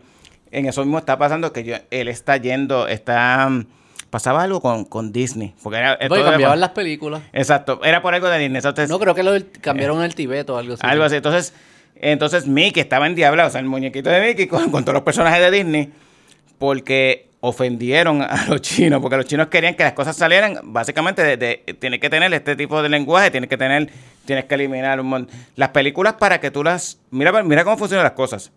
Hollywood prepara películas para pensando en el mercado chino. No solamente que los chinos deciden si la película la van a pasar o no, los chinos deciden en qué fecha específica van a poner la película en estreno. Y cuando dicen los chinos, este es el gobierno chino. Exacto, sí, exacto. El gobierno. Y el gobierno, Partido sí. Comunista. Exacto, hay una agencia que es la que no solamente te dice censúrame esto, censúrame esto otro. Es, ok, fantástico. Yo quiero poner la película ahora, por ejemplo, el Blockbuster, Avengers. No, la, la vas a pasar en tal fecha. A la fecha que a ellos les conviene. Y muchas veces los cambios de los cambios de, de- de a qué fecha lo van a poner en, en Estados Unidos tienen que ver con qué fecha lo van a poner en China. Porque tú no puedes permitir, por ejemplo, si tú no puedes dejar que, que China te estrene una película un mes antes que Estados Unidos, porque entonces sabes la piratería que va a tener esa película. Y ellos adaptan todo. Y entonces Disney le ha pasado que ha tratado de hacer películas recientemente, por ejemplo. Mulan no le funcionó, la trataron de hacer para que para agradar a los chinos, no le gustó. Chanchi, que es la de... tratan, "Ah, no me gustó, y tratan de nuevo. no- Chanchi supuestamente era, era preparado para que le gustara a los chinos. ¿Qué Chanchi? La, la película de Marvel. MCU, el super, es un superhéroe chino. superhéroe chino y no les gustó. No les gustó porque ellos no les gustó la forma en la que lo representa. Porque esto- trataron de hacerlo. Sí, lo estoy haciendo políticamente correcto. Te lo quiero representar de esta manera. Ah, el hecho, el los chinos no están esperando eso. Ellos no necesitan que tú les representes su cultura como tal en las Eso películas. lo quieren que no toque algunas de las cosas específicas. Cada vez que tú tratas de representar la cultura de ellos, vas a meter las patas. Porque nunca lo vas a hacer bien. Es mejor haz algo de la cultura de allá, pero no toques nada de lo Exacto. mío. Y tienes que eliminar algunos. eh, tienes que para que para que algo pegue allá. El Snyder Cut fue un palo ya. Ma- ma- vendió, eh, se vio más que, eh, eh, que incluso que Avengers Endgame. Tú tienes que tomar estos temas. No puedes tener estos temas de que no puedes ser un eh, un líder que se, que se levanta contra el gobierno, ni contra un imperio. Esas historias no las puedes tener. Ah, exacto. El Hero Story contra el poder grande no puede haber. Sí contra un poder, pero tiene Pero que no ser... ser un gobierno. Exactamente, no puede ser un rey, no puede ser un imperio. y Tiene- Star Wars y eso tampoco pudiese. Eh, tiene ciertos problemas. Tienes que saber contra, o sea, tienes que saber cómo presentar al malo. El lenguaje no puede ser un, no puede ser un imperio, un poder. Tiene que ser contra una fuerza maligna o un o un eh, líder terrorista aparte, este tipo de cosas. Tienes que tener cuidado, que no puede ser contra un gobierno, no puede No ser... es como un poder como legítimo. hasta cierto- Exactamente, no, puede, tienes te- tiene que evitar... ser claramente ilegítimo. Exacto, tienes que evitar mensajes que hablen demasiado de libertad de expresión y de libertades individuales en la película, porque ellos lo que están tratando de evitar es que ese tipo de... De ideas. no Son ideas, al Ajá. final son ideas. Eh, Tú tienes que ven- ven- ven- venderle, eh, eh, ¿cómo se llama? Entretenimiento puro, puro y simple. En verdad es bien curioso que todo. Yo, ¿Por qué el Snyder Cut pega? ¿Quién Por- es- ¿Contra quién te enfrentas? Contra un extraterrestre. Algo que no es real. Que, que es curioso, te iba a decir que en, en Corea del, en Corea del Norte también yo vi una historia que, que ellos raptaron a un, a un director de películas de Corea del Sur. ¿Tú le escuchaste esa historia? Y artista también. y artista. Porque en verdad, lo más que le importan a estos gobiernos autoritarios es controlar los, las, ideas, las ideas y el entretenimiento que se escucha, porque al final eso es lo que está en la mente Corea, de las personas. Corea del Norte está cabrón. O sea, es, Eso es una es- pro- no, eso es otra cosa. No, eso es otra cosa. Es un mundo surreal. Yo vi un, un reportaje. Hay unos. Yo vi un reportaje. Yo vi un, como un mini documental de un americano que metió la pata en la guerra de en la guerra de Corea. Él cruzó para allá porque él quería desertar y Ah, cruzó. hace tiempo, en la guerra de Sí. Pero vivió muchos años allá y de- se casó y tuvo hijos por allá. ¿Un gringo o un español? Gringo. yo vino de un español. No, gringo, gringo. Y el tipo, o sea, allá básicamente, y después lo utilizaban. Ahí, habían como, ver, cruzaron como, habían como cinco o seis americanos que hicieron eso durante la guerra y cruzaron para allá. Al principio primero los torturaron porque pensaban que eran espías, pero luego después les daban su casita, les, daban, les dieron su casita, el gobierno les pagaba, les dieron hasta su mujer, les daban sus mujeres y todo, para que tuvieran familia y todo. Pero obviamente todo estaba bien adestrado, tú tenías que, cada cierto tiempo tenías que dar mensajes eh, denunciando eh, todo lo que había en Occidente, todo lo que había en el exterior, porque realmente eh, Corea, del, Corea del Norte es una sociedad bien cerrada. Sí, completamente. O sea, lo más gracioso que yo veía en el documental es que ellos lo utilizaban. Ellos lo utilizaban siempre de actores en todas las películas o de donde tenías que poner el malo, que era, siempre eran los Ah, mismos. era el malo. Sí, siempre eran los mismos. Y Los los se militares, sí. salían todos los malos, los Sí. libros de la escuela, él era el malo. En novelas y películas de allá siempre los vestían de militares este, eh, occidentales, de americanos casi to siempre. the US, Exacto, para, the- para que fueran los malos, porque eran los pocos que habían. Y entonces, y la realidad es que allí, o sea, allí tú ves simplemente lo que te, ellos te muestran. O sea, ellos, tú, lo que sale en la televisión es lo, es lo que permite el partido, pero más allá de, eso pasa en otras dictaduras, pero o sea, allá ya es un No, no, nivel. pero allá es otro nivel. otro exacto, nivel. allá no hay acceso a internet, allá realmente... Yo le menciono, hay un libro que se llama In Order to Live, de John Me Park, una que se, de- que se escapó. ujú, Y una frase que ella dice que a mí me, siempre me ha volado la cabeza. Y él dice, ella, ella dice, las personas que verdaderamente están oprimidas son las que no saben que están oprimidas. Y ella allí no tenía idea, ella no... Tú no sabes lo que no sabes, obviamente. O sea, como Ujú. que tú no sabes que hay No algo sabes que más. no hay tú no más. sabes que pudiese ser distinta a tu vida. Tú no sabes que hay cruzando la frontera que no sé a cuántas millas le crea, hay gente que está saltándose de comida. Y ella se está comiendo saltamonte. ¿Sabes? Como que ella no, no se lo puede imaginar. No exactamente, eso es lo que pasaba. Mm. Y eso es lo que pasa. Por eso controlan la Por eso la Sí. información es lo principal. Que imagino que Putin también lo está haciendo hasta ahora, ¿no? Como, como A nivel, a controlar nivel la extra- sí, información. exactamente. Porque si tú controlas la información, controlas la realidad. Mira la cosa, mira la cosa en, en la Corea del percepción de Norte. realidad. Allá si tú, si ellos te acusan de algo que tiene que ver de, de algún crimen contra el gobierno o contra el líder, o contra el papá o el, o el abuelo del líder, que son los fundadores de no solamente pagas tú, Para tu familia y tus descendientes. por tres Tres generaciones, generaciones. o sea, los hijos y los nietos, o sea, tú, tú de momento tú tienes que estar en un campo de concentración, ¿tú sabes por qué carajo? Porque mi abuelo hace 40 Pero- años. Pero obviamente no esos niveles, Mm. pero esas ideas empiezan a, tú las empiezas a escuchar aquí en estos tiempos. De que no, por lo que hicieron tus abuelos, tú... Ah, porque tú eres hombre blanco, qué sé yo, lo que hicieron tus abuelos. Ah, bueno, tú tienes es- que sí. pagar. Y eso Sí. es como que la... Espera, yo tengo que pagar los costos generacionales allá. que es esto? ¿Qué- Exactamente. ¿Qué, pasó aquí de repente? Exactamente. Y es similar, sí, sí, sí, Sí. es curioso. Esas ideas como que se empiezan a... Pero China no es ese nivel. ¿Cómo, cómo China mantiene el control? Porque China- ellos no controlan... Ellos sí controlan la información, pero no al nivel de Corea. La verdad es que China tiene lo que se llama un pacto social. Ellos desde hace tiempo, desde los 90, establecieron un pacto social desde la época de Deng Xiaoping, donde el pacto social es el siguiente. Yo te voy a llevar, yo voy a, a ti ciudadano, te voy a llevar hasta que tengas una mejor calidad de vida, Mm. una mejor eh, educación y todo esto, que es lo que han hecho, que han sacado a millones y millones, cientos de millones De la de pobreza. la pobreza. Sí, sí.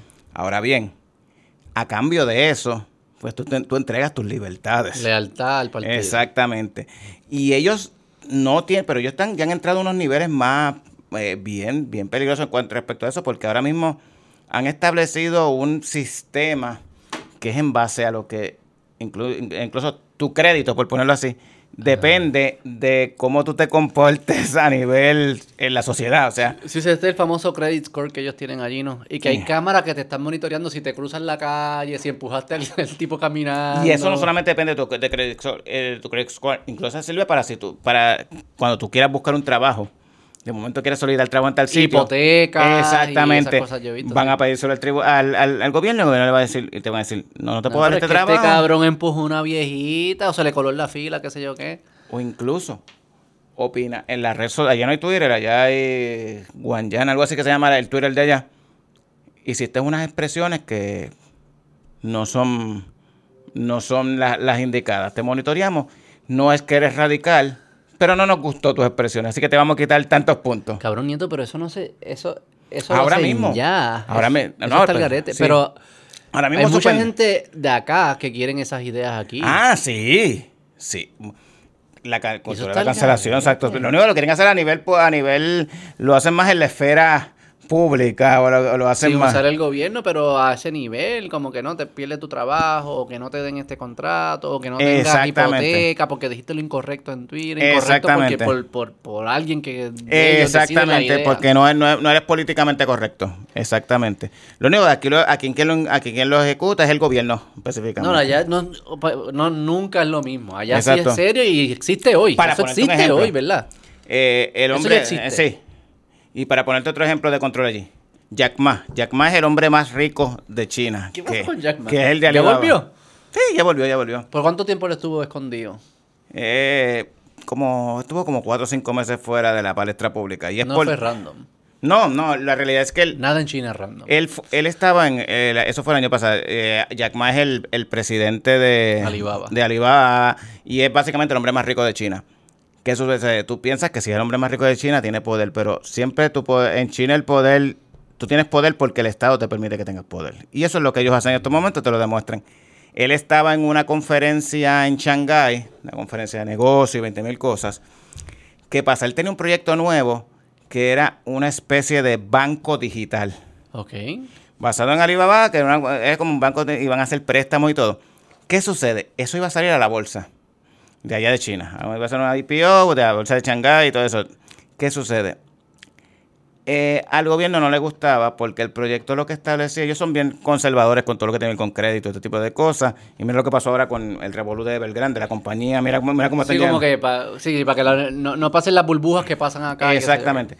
Ellos lo analizaron y pensaron primeramente que los reguladores ya dijeron no, porque lo que yo estoy viendo es que tú no estás asumiendo, a diferencia de un banco regular, eh, él no iba a asumir casi riesgo. Por lo tanto, que eso supone que tú vas a estar prestando muchos chavos y hay muchas muchas posibilidades de que eh, vayan a ver si esto es incumpliendo. Va- o sea, no está siendo demasiado estricto. Y en ese sentido, ellos dijeron, mira, no. ¿Quiénes son ellos? El partido. Exacto. Cuando sí. tú dices ellos, el partido, sí, exacto. A, a través de la, Jinping, el a través de la agencia reguladora. Se lo dejaron saber. ¿Qué pasa? Que él estaba en una conferencia en Shanghái dando una conferencia sobre en una de estas cumbres de negocios donde va todo el mundo allí y se puso a se fue en un viaje y él dijo como que los reguladores deben dejarlos a ellos que ser más flexibilizar más sus cosas para que dejar que ellos sigan produciendo más dinero para el partido. O sea, cuando tú criticas al Estado y criticas al partido, cometiste un error. Y esas son unas críticas directas que los reguladores y el partido tienen que dejar como que, que, los, que los empresarios, como que darle más libertad para ellos poder crear más riqueza. Estás criticando. Y ahí, eso fue lo que me gustó. Y le costó cinco meses. No, y no solamente Pero No eso. le puede enviar una carta, como que mira, como que. Ellos iban a hacer, ellos iban un a hacer- mensaje y yo ahí le cancelaron el le cancelaron el IPO, o sea, eh, y perdió un montón de chavos porque no pudo salir a la bolsa. Le dijeron, no, esta compañía no puede salir a la Y el bolsa. banco digital no existe. ya. Exacto, no existe.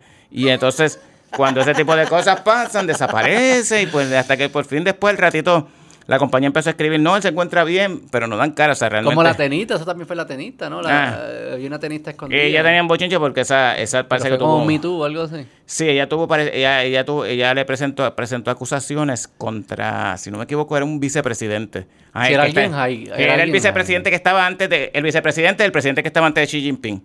De que la ¿Ah, sí. Ser un expresidente. Eh, ex vicepresidente, exacto. Ah, ex, ex vicepresidente. Eh, exacto, que eh, básicamente de que la- ella le había- habían obligado a que, que, que tuviera relaciones con él y todo lo demás. Obviamente ya no lo... En China tú nunca pones esas cosas tan, Ella no lo dijo tan directo, tan sí. directo. Pero fue bastante directo para ser chico. Exacto, como que me sentí obligada a... Sí, fue como que, ok, obvio. Ajá. Y entonces, pues eso vino... ¿Apareció ya ella o no? Ya apareció, ya dio cara. La, com- la, la, la, com- la Federación de Tenis eliminó un, un- un torneo, pero más allá de eso no vas a hacer más nada. Pero la WTA sí, de- la, la Federación de Tenis de Mujeres Eliminó un sacó torneo. más bolas Ah, que sí. la Hollywood y la NBA. Ah, eso sí, ellos sí. Sí. Porque a la otra gente no le importa. No, la, a- la realidad es que la mayoría, la a Hollywood no le importa. O sea, Hollywood te, te pide, como pasó con John Pero, Cena. pero tú, no, tú no crees que están siendo short-sighted. Estas compañías americanas están siendo short-sighted. Porque mientras permitan que esto suceda, China. No es que China se quede haciendo las cosas dentro de China. Quizás tú puedes decir, ay, por un tema ético. Disney, no, por no ejemplo, por pero ejemplo, China está empezando, está, es- está exportando sus ideas, está empezando a crear su influencia en no. África, Latinoamérica, Europa, qué sé yo qué. Como que están siendo short-sighted estas empresas para que tú veas ahora, para ponerte un ejemplo de la influencia de China en todos estos lugares. En China, por ejemplo, si tú te preguntas, si tú ves allá en los medios chinos, le preguntas a la mayoría de la población china, te van a decir que el problema de la, la guerra de Ucrania, eh, el problema es la OTAN y Estados Unidos y Europa. Igualmente pasa en, la- en, en un por ciento alto de, de países en África, pasa lo mismo y es por la influencia de China. Ya, ya está. En la Y- India, pero China se ha mantenido neutral, pero como quiera crea ese mensaje. Neutral China- en que ellos no van a entrar a apoyar a nadie. China no va a entrar en una guerra. Pero, Pero ya, en términos de pero la opinión y la pero información. Han, abandonado un poco la neutralidad en ese, en, ese en, en muchos aspectos. Originalmente eran más neutrales, porque por ejemplo la última vez, el último, el voto, eh, eh, la- el voto que se hizo en, el- en la, en la- en la ONU para expulsar a Rusia, suspender a Rusia de la, de la Comisión de Derechos, eh, el Consejo de Derechos Humanos de la ONU, eh, a diferencia del, del voto anterior que había sido para denunciar como que la invasión, que donde China se extuvo, en este no se extuvo, en este votó en contra de que expulsaran a Rusia. ¿Ah, sí? Sí, que fue un cambio dentro de todo bastante Ay, no radical. eso, sí. Y Las ellos Naciones Unidas funcionan para algo. carajo, A nadie le importa. carajo, Podemos parar de hacer el charade. carajo. Y aquí como que la gente, no, las Naciones Unidas dicen que a las Naciones nadie le importa. A nadie le importa. Dejan de, La- Deja de quote las Naciones Unidas porque a nadie le importa. Las Naciones Unidas en realmente, realmente son- es un club de cinco países, que es, que es el Consejo de Seguridad. Los cinco permanentes, que son Estados Unidos, Rusia, China, Francia y el Reino Unido. Ninguno de esos va a parar de hacer algo que ellos quieren No. hacer porque los otros no, No, quieren. exacto. O sea, no- eh, porque las y- Naciones y Unidas no digan puede pasar. no. Y, No y- ellos cinco tienen poder de veto. Por lo tanto, no le puedes poner ninguna sanción porque el otro, porque cualquiera lo veta. Así que en ese sentido, todo lo que ellos dicen bla, bla, bla, y al final no. Que- lo, lo digo porque aquí se, eh, los periódicos y los académicos, no, es que las Naciones Unidas, cabrón, a nadie le importa. Puede- no me hables de las Naciones Unidas. El, pre- eh, ok, el- el- el secretario general de la, de- de la ONU visitó Moscú la semana pasada para, para reunirse con Putin y como que decirle, mira, mano, vamos a llegar un acuerdo. que-". Y después que salió de ahí fue para Kiev. Cuando él estaba en Kiev, bombardearon Kiev, los rusos. Así, con eso te quiero decir, o sea, él dijo como que, ajá, cabrón, ¿sabes? Disfrútate los picolabis, los viajes y el acceso porque nadie te hace caso. exactamente, exactamente. Anyway, continúa con tu... es como si fuera... los eh, chinos dejaron de ser neutral, por ahí. Eh, no es que dejan de ser neutral, pero ellos no. El problema es que los europeos recientemente empezaron como con una presión de que, mira, no, este, algunos países europeos, no todos, este, los chihuahuas bálticos, como yo le llamo, por los países de los, los- los bálticos, los países del Báltico, Letonia, Estonia y eh, Letonia, Estonia y Lituania, yo llamo los, chi- los chihuahuas porque son chiquitos, pero ladran un montón. Ajá. Sí. Son feroces. Sí, o sea, O li- gritan. Lituania tiene ahora mismo un conflicto con China. ¿Por qué? Y Lituania estoy hablando de un país que tiene dos millones de habitantes. Que son salvajes. Porque, porque China, eh, ellos, ellos abrieron una oficina para Taiwán en su, en su capital. Una oficina como si fuera, no es una embajada, pero llama Oficina de Intereses de Taiwán. Esas cosas Ah, ¿qué ofenden a los chinos. Sí, Y pues se ofendieron, los chinos se ofendieron y, los, y los lituanos, y los lituanos le contestaron para atrás. Y o sea, literalmente se han ido, China vino y le empezó a meter como que un poco de, de, de sanciones, eh, no sanciones económicas, pero eh, presión económica de que lo que ellos hacen, no te voy a comprar esto, te le pongo sanciones a este, le pongo aranceles a esto. y todo lo demás, la Unión Europea tuvo que intervenir y decirle, si tú haces eso a un miembro de la Unión Europea, se lo hace a todos, pero los lituanos no les importa, o sea, cogieron y me enviaron entonces un, a un grupo de sus legisladores a viajar a Taiwán. Cabrón, son unos salvajes. En verdad eso es lo que hace falta. Y ellos y, y, realmente, y realmente ellos son los que tienen el conflicto principal en Europa ahora mismo con la guerra con Ucrania, o sea, pues hay parte de hay miembros de la OTAN y de la Unión Europea que son más los más belicosos son realmente Polonia y los tres países bálticos, porque ellos fueron repúblicas soviéticas y por eso al, ser, al haber sido repúblicas soviéticas ellos tienen mucha más eh, presión y mucho más temas de, de, No, pero yo creo que también me imagino que ellos como que cabrones, no se han de coger de este pendejo, este tipo de hijo de puta.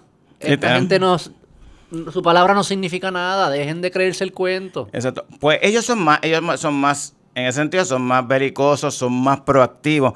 El resto de los países de Europa, por ejemplo, Alemania, la gente se queja mucho de Alemania, de que Alemania es muy lento, como que Alemania no, no hace lo suficiente. Pero la realidad, Alemania es la cuarta economía del mundo después de Estados Unidos, China, Japón y Alemania. O sea, y Alemania, sí, en un momento dado cometió muchos errores, que uno de los principales errores es que... El gas. Eh, eh, sí, apostaron demasiado a la dependencia que hicieron del gas. Y abandonaron todas sus nucleares. Eso fue uno de los grandes errores de Angela Merkel. Ella, cuando pasó lo, de, lo del desastre nuclear de Fukushima, eh, ella básicamente mandó a cerrar todo, o sea, y se quedaron dependiendo del gas ruso. Y también del petróleo, porque también depende un montón del petróleo para otras cosas. Este, y tú nunca puedes ponerte los huevos en una canasta. Y, en esa canasta. Exactamente, y en esa canasta menos.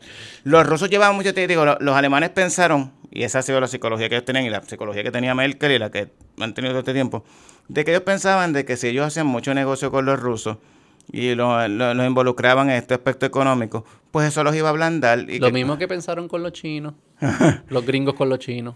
Los iba a ablandar y que como, como había tanto, los lazos económicos iban a evitar cualquier tipo de... Iban a ser democracia o libertades a los individuos por los lazos económicos, que sé yo. Lo mismo que pensaron con los chinos. Y no le funcionó. Entonces, ahora Alemania ha tenido que tomar todas las... Además, si tiene que coger las cosas con calma, porque los demás países le dicen, no, vamos a ponerte estas sanciones. Y Alemania, espérate, que yo no puedo coger todas estas sanciones de cantazo porque yo tengo que, yo dependo de este, dependo de este, dependo. Mm. Cuando tú eres la cuarta economía del mundo, el gas no es solamente para prender, para, para, calentar las casas, es para que te funcionen las fábricas. y, se afecta a todo el mundo alrededor. Si la cuarta economía del mundo deja de funcionar, se jode todo el mundo también. Exactamente. Entonces, ellos, ellos los principales problemas que ellos casi siempre tienen es por el, es el aspecto industrial de que ellos no pueden parar su economía así porque sí, o sea, y no pueden interrumpir. Si ellos les cortan el gas. Y nadie le puede enviar más. Estados Unidos no puede fracking.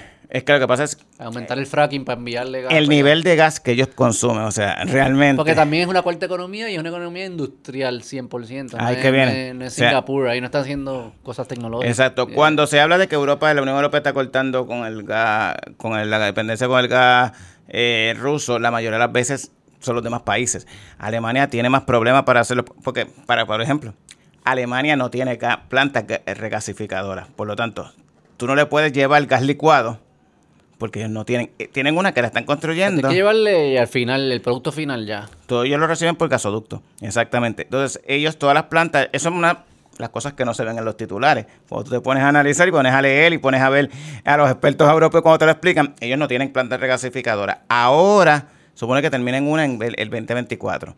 Pero lo que están haciendo ahora negociando es como que consiguieron una que es, eh, es flotante, o sea, es un barco que hace esa, esa función pero realmente eso no te produce la cantidad de gas que ellos consumen. O sea, realmente lo que ellos consumen diariamente o anualmente, son cantidades inmensas que tú no las puedes llevar por, por gas licuado, por barco. O sea, son casi, o sea, lo que te llega por, eso que llega por ese gasoducto. Ya, o sea, que Estados Unidos no pudiese sustituir lo que hace Rusia. Eh, ellos, no, ellos, están, a, corto, es el problema, a corto plazo.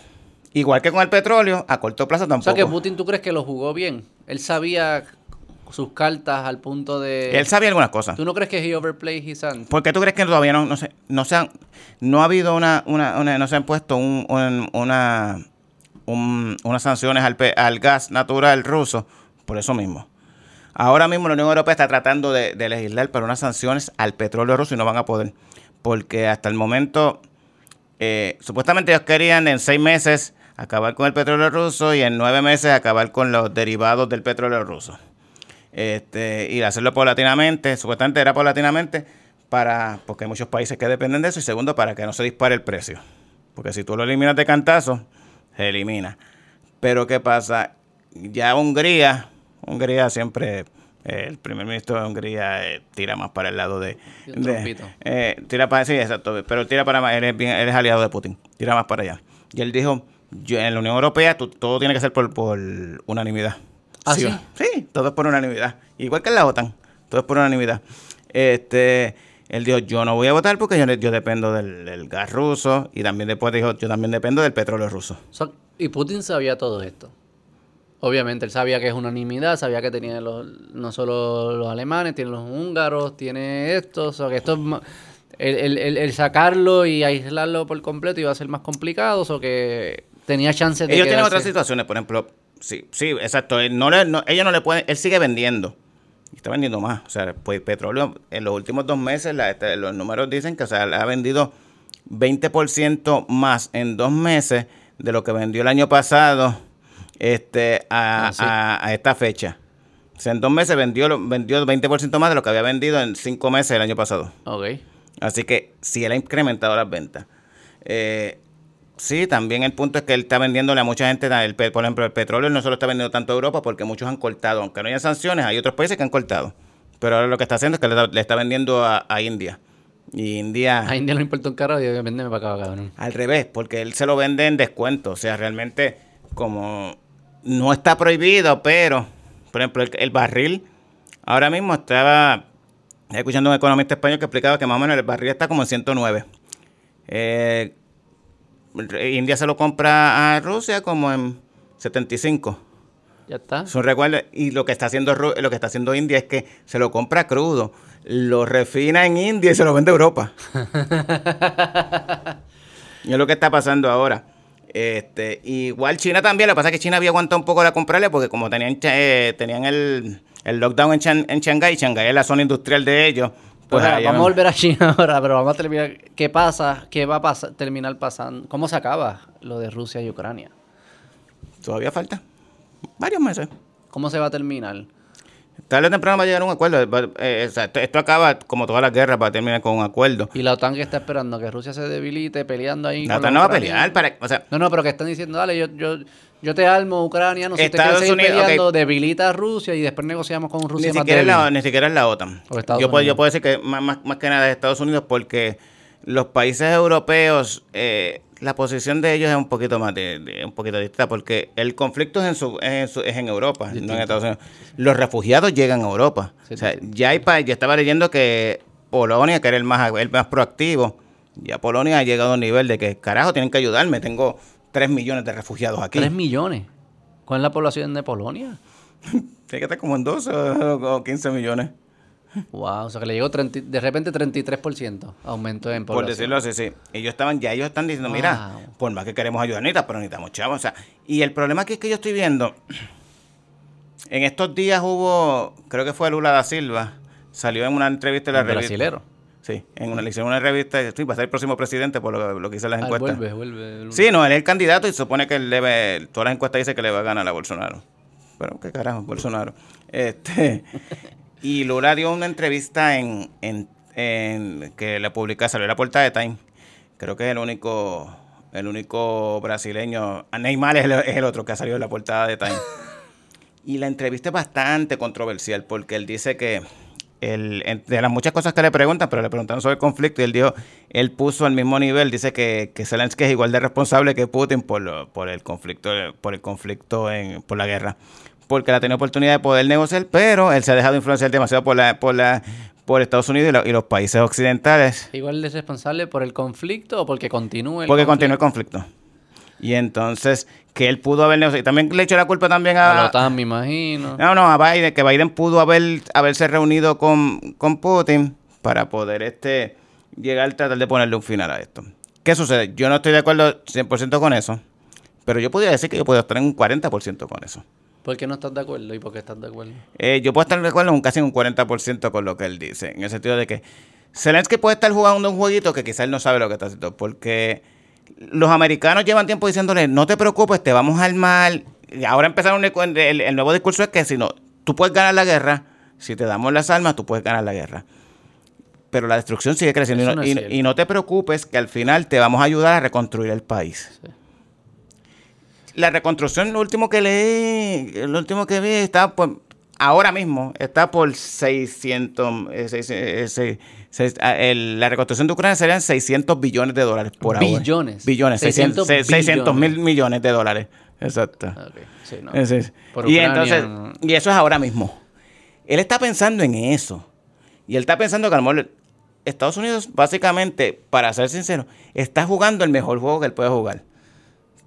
Le doy las armas a esta gente, que básicamente tengo esta, esta gente como si fueran mis, mis mercenarios para que peleen contra los Sí, sí, rusos. debilita el Esa- negocio. Y yo hago lo que siempre he querido hacer con todas las sanciones económicas que yo he querido hacer para poder poner de rodillas a Rusia. Tengo todas las excusas y puedo hacer todo lo que yo quiera. Yo no estoy gastando ni uno solo de mis soldados, ni una sola de. Ni, simplemente le doy las armas a ellos y que ellos peleen. Y le digo a él que tiene la oportunidad. Al final no tiene la oportunidad de ganar realmente. Pero ahí es que ahí es donde se convierte inmoral, yo pienso, o falta de ética. Y Es dejarle creer, es hacerle creer a estas personas que sí pueden ganar cuando todo el mundo sabe que no pueden ganar. Pueden el defenderse, problema, pero no el pueden problema- ganar. el- el- exacto. El problema que tienen aquí es que Eso es mentira. La, la retirada que hizo Rusia de, de Kiev hace como un mes y medio, que es cuando se reenfocó y dijo que voy a bregar solamente con el Donbass, se puede interpretar como una, como una victoria, sí, porque las tropas se retiraron. Pero una cosa es tú defender una ciudad que está en una posición defensiva y otra cosa es Recuperarlo otro. recuperar todo lo otro. No vas a poder. Y realmente sí les están enviando un montón de armamento. Que la gente dice, "Diatre, te están enviando un montón de armamento. La realidad es que sí le están enviando armamento, pero ese armamento llega y no lo pueden utilizar al momento. Eso, eh, para ponerte un ejemplo, yo estaba viendo, estaba viendo una entrevista que le hicieron un sargento alemán que maneja los tanques Leopard, que son los tanques alemanes, que le enviaron unos tanques allá, le enviaron como 100 tanques alemanes después, porque el, el primer ministro Scholz dijo, yo no, el canciller le dijo, yo no quiero enviar, yo no, no envío más material porque es que mucho de este material es muy moderno, ellos no van a saber bregar con. Está diciendo la verdad, pero se ofendieron, pero está diciendo la verdad. El, el- ese, ese, sargento salió y dijo, eh, a nuestros soldados le toma un adiestramiento entre 7 y 8 meses para poder manejar estos tanques. Yo no sé, como ellos dicen que lo van a poder, que están que con un adiestramiento de 2 a 3 meses lo pueden hacer porque a los nuestros me toma Un estamento en medio de, de pelea. ¿no? Exactamente. Lo otro que dijeron, además de que no sé cómo van a manejar las municiones, porque pone, y estoy poniendo este ejemplo, porque las municiones no las hacemos nosotros, las hace Suiza. Son suizas. Nosotros las compramos a Suiza. Y Suiza, dentro de su neutralidad, ellos sí cooperaron con las sanciones a los bancos rusos, pero no van a cooperar con la venta de armas y todo ese tipo de cosas. Y lo que la gente no sabe es que cuando tú compras armas, por lo general vienen con unas cláusulas de que tú no las puedes revender a ciertos, o tienes que consultar con el país antes de revenderse a otros países, ese tipo de cosas. No es como que yo lo compré y lo puedo vender para adelante a quien Sí, yo no es quiera. eBay, esto no es. Exactamente. No como la Entonces, War Dogs. exacto. Entonces, ajá, le vas a enviar, le estás enviando todo este equipo que muchas veces te- te- se está hablando, está llegando todo este equipo. No todo este equipo lo pueden utilizar. O a veces te lo envían y ajá, como llegaron estos tanques, ¿qué vas a hacer cuando no tengas mu- municiones? Pero al final lo que están haciendo los, amer- los americanos diciendo, si tú quieres seguir peleando, yo te doy. Y sigue peleando. Y lo estimulan, porque como tú le estás diciendo... Y la si tú- prensa lo Exacto. estimula, dice, sí, pues ustedes pueden, Ucrania, nos ponemos los loguitos, los colores, la bandera. ¿Y quién más está ganando? La industria armamentística. La industria armament- Y a costo de vidas de Ucrania, de Sí. costo de propiedad de Ucrania, la reconstrucción se convierte más cara cada vez. Es que al final, esto es lo que va a pasar. Estás debilitando a Rusia, sí estás debilitando algo a. Rusia. Y entonces puedes negociar con un Rusia más débil. Pero quien está pagando el costo son los ucranianos. Y el problema es que cuando lo que va a pasar es lo siguiente. Por más que los americanos y el resto de la comunidad internacional te diga que te van a ayudar, una vez lleguen a un acuerdo, sí te van a enviar unos cuantos millones, nunca te van a enviar lo que Libia, Yugoslavia, Digo, no, pudiesen enviarlo. No es garantizado que Irak, no te, la van, Depende. no te la van a reconstruir igual. Realmente. Depende de lo que, de si tiene sentido para ellos. Pero no Eh. es porque te lo dijeron. Exactamente. Entonces, al final, ¿Qué tú crees? ¿Que se queda picado por la mitad algo Ucrania? Y se, no creo que llegue a la mitad porque no creo que eh, Rusia no va a poder contro- controlar la mitad. Pero yo entiendo que el, eh, parte del este sí. ¿Y por qué? por- eh, parecía que ese lado siempre todo el mundo estaba dispuesto a, a como a que dárselo. No todo el mundo, pero ok, les. Ese lado lo podía coger Rusia. ¿Por qué hacer todo este revolú para quedarse con el lado que el este de Ucrania siempre lo podían coger? O sea, eso es lo que pensaban que iban a hacer. Le iban a entrar, invadir, coger ese lado, que se hace el aguaje de que no lo puedes coger, pero termina con hay el varias, lado. Hay varias teorías. Mi teoría es que Putin estuvo muy mal asesorado. Él creía, no, podemos coger todo el país. Eh, no, no él, no, él nunca ha pensado que, que, que, que puede ganar todo el país. Tampoco es como la gente piensa. La gente dice, no, él está loco, no sabe, o está encerrado en su cuarto y él, toma, él, volvió no toma, la- él, COVID él no toma las decisiones él solo. Eh, a- hace un tiempo atrás estaba viendo a un una entrevista que le estaban haciendo a un ahora está en Ucrania, pero él, él era él en el 2014 él pertenecía a la Duma, el parlamento, el parlamento ruso y él fue el único miembro del parlamento ruso en aquel momento que votó en contra de la anexión de Crimea en el 2014. Luego, después en el 2016, se fue a vivir a Ucrania. Y él explica, él da una explicación, dice, eh, él no, eh, Putin no está, no es como dicen ahí que está aislado. Sí, él tiene un círculo de, asesores, él escucha a sus asesores, pero las decisiones las toma él. Eh, sus asesores son de línea dura. Porque ahí también hay una cosa que la gente quizás no entiende, es que la mayoría de los grandes asesores del partido vienen, son miembros de lo que era de, de la KGB y del ejército en los 90 y en los 80. Y están ahí por sus conexiones cercanas. Y muchos de ellos son de una línea más dura que él. Son de más, de más- eh, ellos añoran Son hawks. Exacto. Y ser poder, imperio internacional. y limitarlo y limitar y restringir los derechos y para ellos limitar que haya menos menos derechos y puedan eh, eh, limitar los derechos de la población y todo tipo de cosas para eso para ellos es un pa- para ellos eso es eso, eso es un No, pari eso, es es, lo que es lo que quieren. entonces el problema que tienen que menciona y es algo bien importante Putin durante toda la pandemia estuvo mucho tiempo aislado porque por el miedo que él tenía a coger el covid por su edad y por todo eso y él hacía mucho por hacía mucho Zoom meeting él perso sí, persona a persona. Él estuvo en la KGB y además de abogado, él era tenía sus cursos de psicología y todo lo demás. Él te lee como una persona completamente, o sea, como todo. Cualquier espiel te puede leer bien el body language y sabe si alguien te está mintiendo o no. Eso es bien difícil cuando tú estás en, un Zoom meeting, no, puede, no, no le funciona igual. Y pues muchas de las veces él tenía que tomar la, él tenía que tomar la información que le daban sus asesores, que muchas veces sus asesores se la daban por miedo a llevarle la contraria.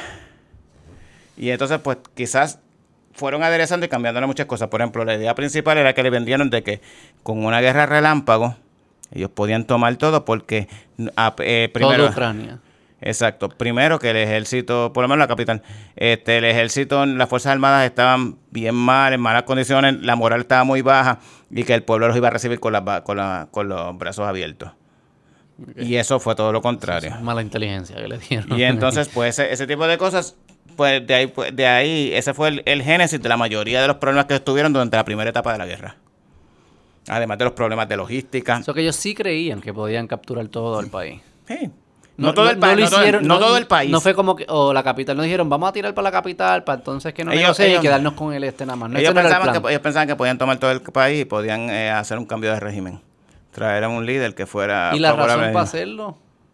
¿Por, por querer creer, cre- crecer No, la el realidad- imperio o hay como otra razón? No, la realidad es que, la realidad es que eh, puede sonar repetitivo, pero cuando se dice de que el problema de que el, el, el temor a la expansión de la OTAN de parte de los rusos, del, de, de- de la cúpula rusa, es genuino. O sea, estos son gente, no solamente... o sea, el pueblo ruso lleva años que ellos siempre han sido, eh, eh, por siglos, ellos siempre han sido invadidos por otros imperios desde Genghis Khan, desde han, tenido que ir a la guerra con los otomanos, desde intentos de, de, de- de Napoleón, desde los nazis. Ellos, eh, los suecos también, Suecia, cuando estuvieron en la guerra, ellos están acostumbrados siempre a, a que otros imperios vienen a, a, a invadirlos. Por el oeste casi siempre. Nos dijiste que en Khan, no, este, pero todos los demás fueron desde el oeste. Sí, lo que sucede es que la ciudad de Moscú, a diferencia de otros países, a dif- diferencia de otras grandes ciudades europeas,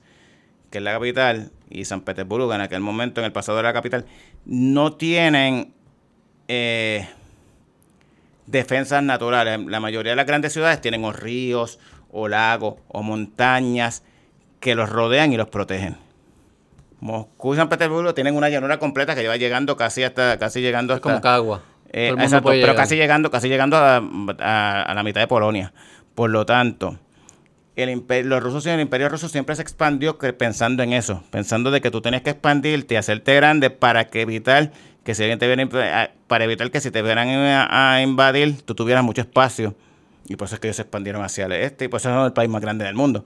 Se expandieron hasta llegar hasta, hasta llegar hasta, hasta el Pacífico y posteriormente fueron... se expandieron un cojón. Exactamente. ¿Qué sucede?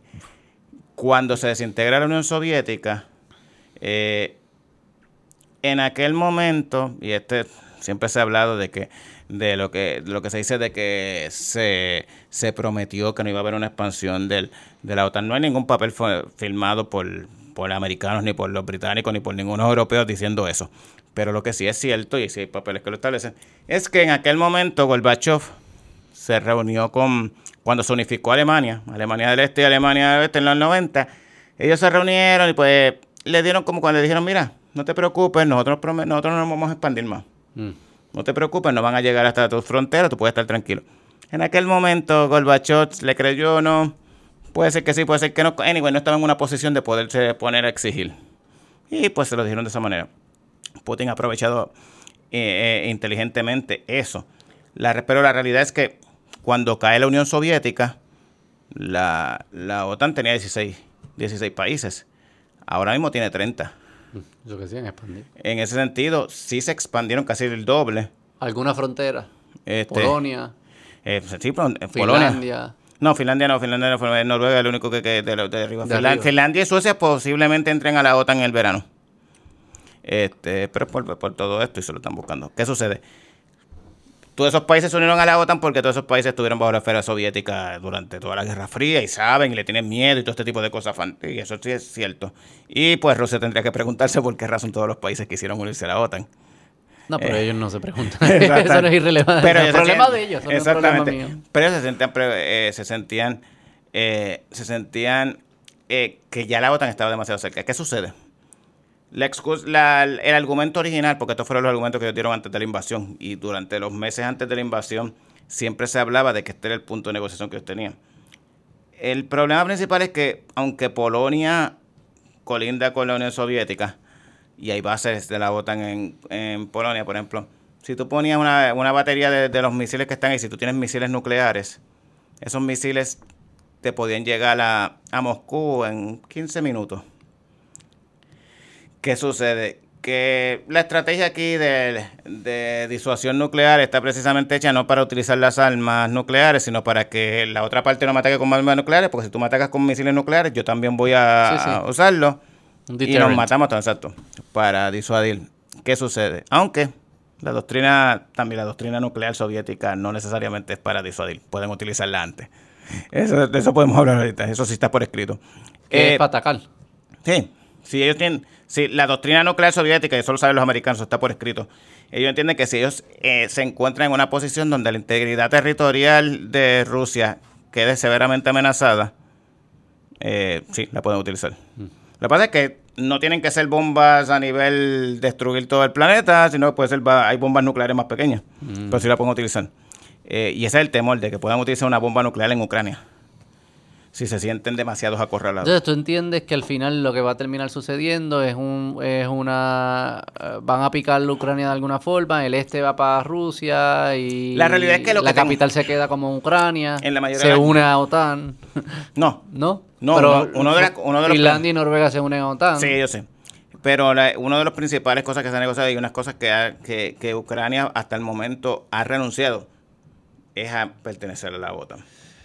¿Para qué Rusia hizo todo esto? Para quedarse con esa esquina, el este de Ucrania. ¿Qué hay allí que sea tan valioso para ellos? La protección esa, como crear un, un lugar de protección para mis grandes ciudades. como Ahora mismo crea, ahora mismo establecieron, de lo que han ganado territorio, han, establecido un, un, un pasillo de tierra que permite conectar a Crimea con, con Rusia. Ahí también lo del agua, que le habían cortado el agua, supuestamente. exacto, darle el acceso a los ríos para que el agua pueda bajar a Crimea. Crimea es súper importante. Crimea siempre, en el 2014, otra cosa. Crimea siempre fue importante porque, eh, además de que tenía un valor histórico para los rusos desde siglos atrás, era porque ahí también estaba la base naval. Y incluso bajo tiempo de. Ellos le alquilaban esa base naval a Ucrania, aún después de, la caída de la Unión Soviética. Pero eh, Crimea tiene un gran valor. Ahora pues establecieron ese, ese pasillo, ese corredor de, que, los conecta, que siempre ha sido una ventaja ahora. Eh, La realidad es que ellos nunca pensaban tomar todo el país. Porque tú puedes. O sea, Ucrania es un país de 40 millones, 44 Y millones es de gran- personas. el más grande de Europa si quitas Rusia. Exacto, y con población de 44 millones de personas y más del más de dos terceras partes no te no están a tu favor. Y ellos sabían que eso era imposible porque tú puedes, aún en el mejor escenario, tú puedes eh, tomar y ganar la guerra, pero controlar el país son otros 20 pesos. Sí, va a ser inestable, Sí. y revoluciones y contrarrevoluciones. Exactamente, ellos sabían ese detalle. Por eso lo que querían era quizá a lo mejor establecer un gobierno, un gobierno títere en, en, Kiev. en Kiev. Pero eso no funcionó. Eso era la, la intención de los primeros dos o tres días era eso y no le salió bien. Ok. So, ¿Tú crees que ya esto se acaba, para verano se acaba en próximos meses? Es que la guerra en el Donbass, que es donde se está peleando ahora en el este, está bien lenta. Los ucranianos van a pelear el este. Ellos están luchando ahora mismo. Nadie le puede decir, mira, El problema va- es, este, eh, los rusos no van a ceder el este, ¿verdad? Porque es el punto de toda la fucking pelea. Ellos no van a decir. Y, es- y Estados Unidos y OTAN va a decir a algún punto: Mira, cojan el este y ya, no jodan más. ¿Verdad? Na- nadie, no, no va a ser una pelea perpetua. no, yo creo que no. Pero ¿Para qué, para estamos peleando? ¿Para qué Ucrania si está yo me dejo llevar por el paquete de ayuda que presentó Biden al Congreso de 33, de 33 billones, eso está proyectado hasta septiembre. Y pues está proyectado para si en septiembre se tiene que renovar. Por lo menos Estados Unidos está pensando que hasta septiembre pudiera durar esto. Ok.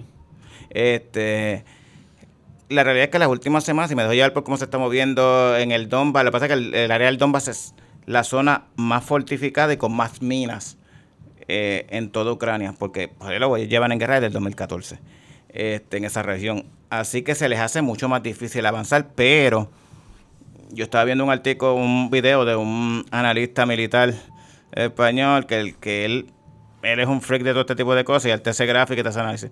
Lo que él menciona es que en los últimos, desde, que- eh, eh, desde que empezó la, la guerra en, febrero 24, él hizo una gráfica donde ya en el último mes, y la uso específicamente las últimas tres semanas, después de que eh, Rusia anunció que se iba a enfocar en el Donbass, ellos han reducido sustancialmente el número de bajas. Y cuando hablo de bajas no solamente es muerte, es muertes y heridos, pero también equipos. De rusos, tú- pierden. los rusos, tú dices. Exacto, sustancialmente, porque en estas regiones ellos están más cómodos que cuando estaban en Kiev. Y además de que están trabajando mucho más lento, se están moviendo mucho más lento, pero van más seguros. Y el tipo de guerra que están peleando aquí es la guerra que ellos pelean normalmente, no es la guerra de esta relámpago, que no, ellos no, realmente no están acostumbrados a eso. Sí. Y a la larga, eso lo que va a hacer que va a afectar más a Ucrania, pero realmente es Pero que, que ya lo paren, que ya se acabe. Si, eso- si se van a quedar con algo del este.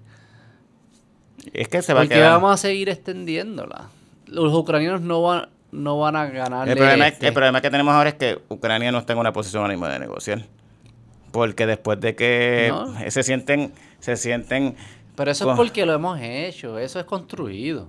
exactamente. Por los otros países alrededor y lo pompean y sale y Zelensky y la, gen- las mujeres les gusta. Y se pues, ponen y se- exactamente. Se vienen y qué sé yo qué carajo. Eh, exactamente. Y la gente, pues, tú tienes que ser pragmático y se han creído el asunto de que si seguimos enviando armas, no van a ganar. Lo que están aña- el resultado va a ser el mismo con más costo. Eso es lo que están haciendo. la realidad es que nunca van a ganar pasando la situación porque Pueden defender Kiev, eso sí. Eso sí. Pero y no ganar creo- el do- Y no el creo que. este. Y, Y la ya realidad- Putin sabe que no Y no creo que. Kiev. Y los rusos no, no tienen la intención de volver a, No, a tomar no. bajo estas circunstancias. No. Ellos quieren tomar el este. Y tener algo. Porque el punto es que Rusia no va a negociar, Putin no va a negociar nada si no tiene algo que le pueda vender a su pueblo que valió la pena todo esto que pasó. Y el este es suficiente y Crimea y qué sé yo qué. Ujú. Si los chinos invaden a Taiwán o entran a Taiwán, porque para ellos no es una invasión. sí, visitan Taiwán. ¿Qué pasa? ¿Qué pasa? ¿Qué hace? China lleva. China lleva ¿Qué hacen los países de China Europa? lleva tiempo observando, estos últimos dos meses observando cuál fue la reacción internacional y ellos se están preparando precisamente para eso. No lo dudo, por eso te pregunto, porque tú eres un veterano y que está economi- mirando y, y, quiero eh, lo que están ana- analizando realmente la realidad es que la- las sanciones no las van a poder implementar de la misma manera que pasó con Rusia porque eh, Ah, el te resto del mundo. Europa y Estados Unidos dependen demasiado económicamente de, de China es ahora y están rebotando las sanciones que son con Rusia que no sé, que Rusia lo único que da es gas y, y, y petróleo eh, y les está rebotando y la inflación está disparada. Imagínate lo que va a pasar cuando se pasara así. Eh, yo entiendo que China no creo que vaya a ser nunca una digo, no nunca, por la palabra nunca, nunca me gustó utilizar este, eh, algo demasiado radical. Eh, pero yo no creo que esa vaya a ser la estrategia. Yo creo que China siempre va a utilizar una estrategia de ahorcarlos económicamente. O sea, más algo, como que nunca van a... Ellos se ponen en una posición para poder usar la, la, la, la tarjeta, pero en vez de usar la tarjeta, la reinvierten para seguir, llegar a ellos les gusta el largo plazo. Y cambiar, exacto, y cambiar también el gobierno, porque ahora mismo el gobierno que tiene Taiwán en estas elecciones, pues es más independentista, pero hay otros gobiernos que son más pro manten, manten, Ah, sí. mantenerse unidos a, eh, cercanos a, a China de por sí. Los nexos económicos, los lazos económicos de Taiwán con China son grandísimos. La población de Taiwán se considera china. ¿Cómo, cómo es esa? No, ellos no, ellos se consideran, la mayoría se consideran eh, aparte. Somos un país independiente. Sí, ellos llevan, la mayoría, o sea, eh, acuérdate que ellos se Pero es como separaron. aquí, como aquí, como que somos, nos consideramos no americanos, muchos, la mayoría se consideran no americanos, pero no quieren desconectarse. No, ellos no, no, ella es bien diferente. Ella, Ella es, yo soy Taiwán y para el carajo China, sí, para el carajo. ellos China. ven a, no, exacto, ellos ven a, eh, muchos de ellos ven a China, sí, como en parte como un socio comercial, pero también como una amenaza. Ok. Acuérdate que la Pero diferencia nadie es se metería si ellos entran así. ¿Tú crees que alguien se metería? eh, Activamente. China, ha, China ha evaluado, al, China lleva tiempo evaluando y analizando cuál sería la respuesta de Estados Unidos. Y porque la realidad es que hay una ley que supuestamente dice que, que Estados Unidos va a apoyar a Taiwán en todo lo demás, pero sale en ningún, la- en ningún momento dice que van a apoyar militarmente ¿Cuándo a se escribió la ley? ¿En 72? A nadie le importa. Sí. No, la, la- la ley está ahí, la- pero los congresistas, la realidad es que la ley en ningún lado obliga a Estados Unidos a, a responder. Pero en el 72 las relaciones, o sea, la dependencia Eran mejor de China las- era bien distinta. Sí, Eh, fue, fue cuando cambió la relación que Estados Unidos empezó a reconocer a China como a un China. trading partner. Exacto. No que y no y que la reconoció como la verdadera China, porque Estados Unidos apoya a Taiwán, pero reconoce a China como el verdadero miembro. Pues es que Ch- China está en la, en la ONU, antes quien estaba era Taiwán, hasta el 71. Ah, sí. Sí. ¿Y ahora están los dos o está China solo? No, China solo. Porque la cosa es que China, tú le preguntas, China dice que Taiwán es parte de China continental. Y tú le preguntas a Taiwán, que su nombre es República de China, te va a decir que la China continental es parte, es parte de Taiwán. No es que se independizan, es que cada quien dice quién es la Ah, verdadera ¿verdad? China. Ah, no, pero Taiwán tiene los cojones bien puestos porque eso no, no, no hay forma. Porque lo que pasó con, lo que pasó ¿No te con, el tamaño de Taiwán? lo que pasó con Taiwán fue que cuando ¿Cuánta gente vive en Taiwán? Como 25 millones, algo así. Es bastante grande. Sí. Pero no es suficientemente No, grande. Taiwán lo que pasa es que cuando se acaba la, cuando acaba la guerra civil china, y en el 48, 49, que ganan los comunistas, el otro bando, que eran los nacionalistas, Ajá. se, van, se van para las islitas y se quedan allí. Ah, ¿en ¿verdad? Y se establecen, sí. O sea que Taiwán es los refugiados nacionalistas. Y de ahí, exacto, y entonces allí ellos crean su propio gobierno. Ah, no sabía eso. Y pues en aquel momento Estados Unidos los apoya porque ellos estaban en contra de era guerra, exacto, guerra fría. Y pues China en aquel momento tampoco estaba en un nivel de entrar en guerra con, con- con Estados Unidos ni con otro país. Y desde entonces la ONU, quien estaba sentado ahí, en la ONU era Taiwán. Porque Taiwán, el nombre de Taiwán es República, es República China. La diferencia de China es República Popular China. ¿En serio? Sí. Ah, wow. No se llama Taiwán realmente. Y cuando China se abre al mundo y Reagan y todos esos, en esos tiempos empiezan las, las conexiones, las los intercambios económicos, qué sé yo, ahí es que se empieza a cambiar todo. En Digo, el- tú viste en los 71, Reagan fue En el después. 71, sí, en el 71, el que estaba era, era Nixon. En el 71 empiezan a haber unos cambios y ahí es cuando en que incluso Nixon llegó a viajar a China. Este, y se reunió allí con Mao y todo eso. Mao estaba Sí, estaba, estaba mu- muriéndose, pero estaba ahí. Y entonces, eh, ahí la ONU también cambia. Por eso, es que, por eso es que no puede haber un reconocimiento, ningún país reconoce a ambos países a la vez. Un- o tú reconoces a China o reconoces a Taiwán. La mayoría que reconozcan a Taiwán quedan como 14, 15 países. en ¿Quién todo el reconoce a mundo. Taiwán? Eh, hasta hace poco, aquí, hasta hace poco, creo que ahora mismo en América Latina creo que queda Guatemala por ahí o algo así. ¿Qué país relevante reconoce a Taiwán? Bien poco. No, No, es relevante en los poderes mundiales, no es que Guatemala. Hasta hace, po- hasta hace poco, República Dominicana reconoce a Taiwán. Hizo un cambio porque si tú haces el cambio, cuando hiciste el cambio, recibes China viene y viene, invierte chavos en ti, hace negocios contigo, todo ese tipo de cosas. ¿Qué cara? Es algo económico. Pero los chinos lo jugaron bien. Pero Estados Unidos no recono- Estados Unidos reconoce a China, no reconoce a Taiwán. Claro, pero es que Los chinos los jugaron, bien, lo cogieron por donde nos duele. Lo que los Estados Unidos no se ha dado cuenta, pienso yo. Ellos, no, sí, van, ellos no van a invadir. Pero porque- pararlo hoy es costoso, pero pararlo en 10 años es más costoso. O sea, como que estás Pero- atrasando algo que eventualmente vas a tener que enfrentar, ¿o no?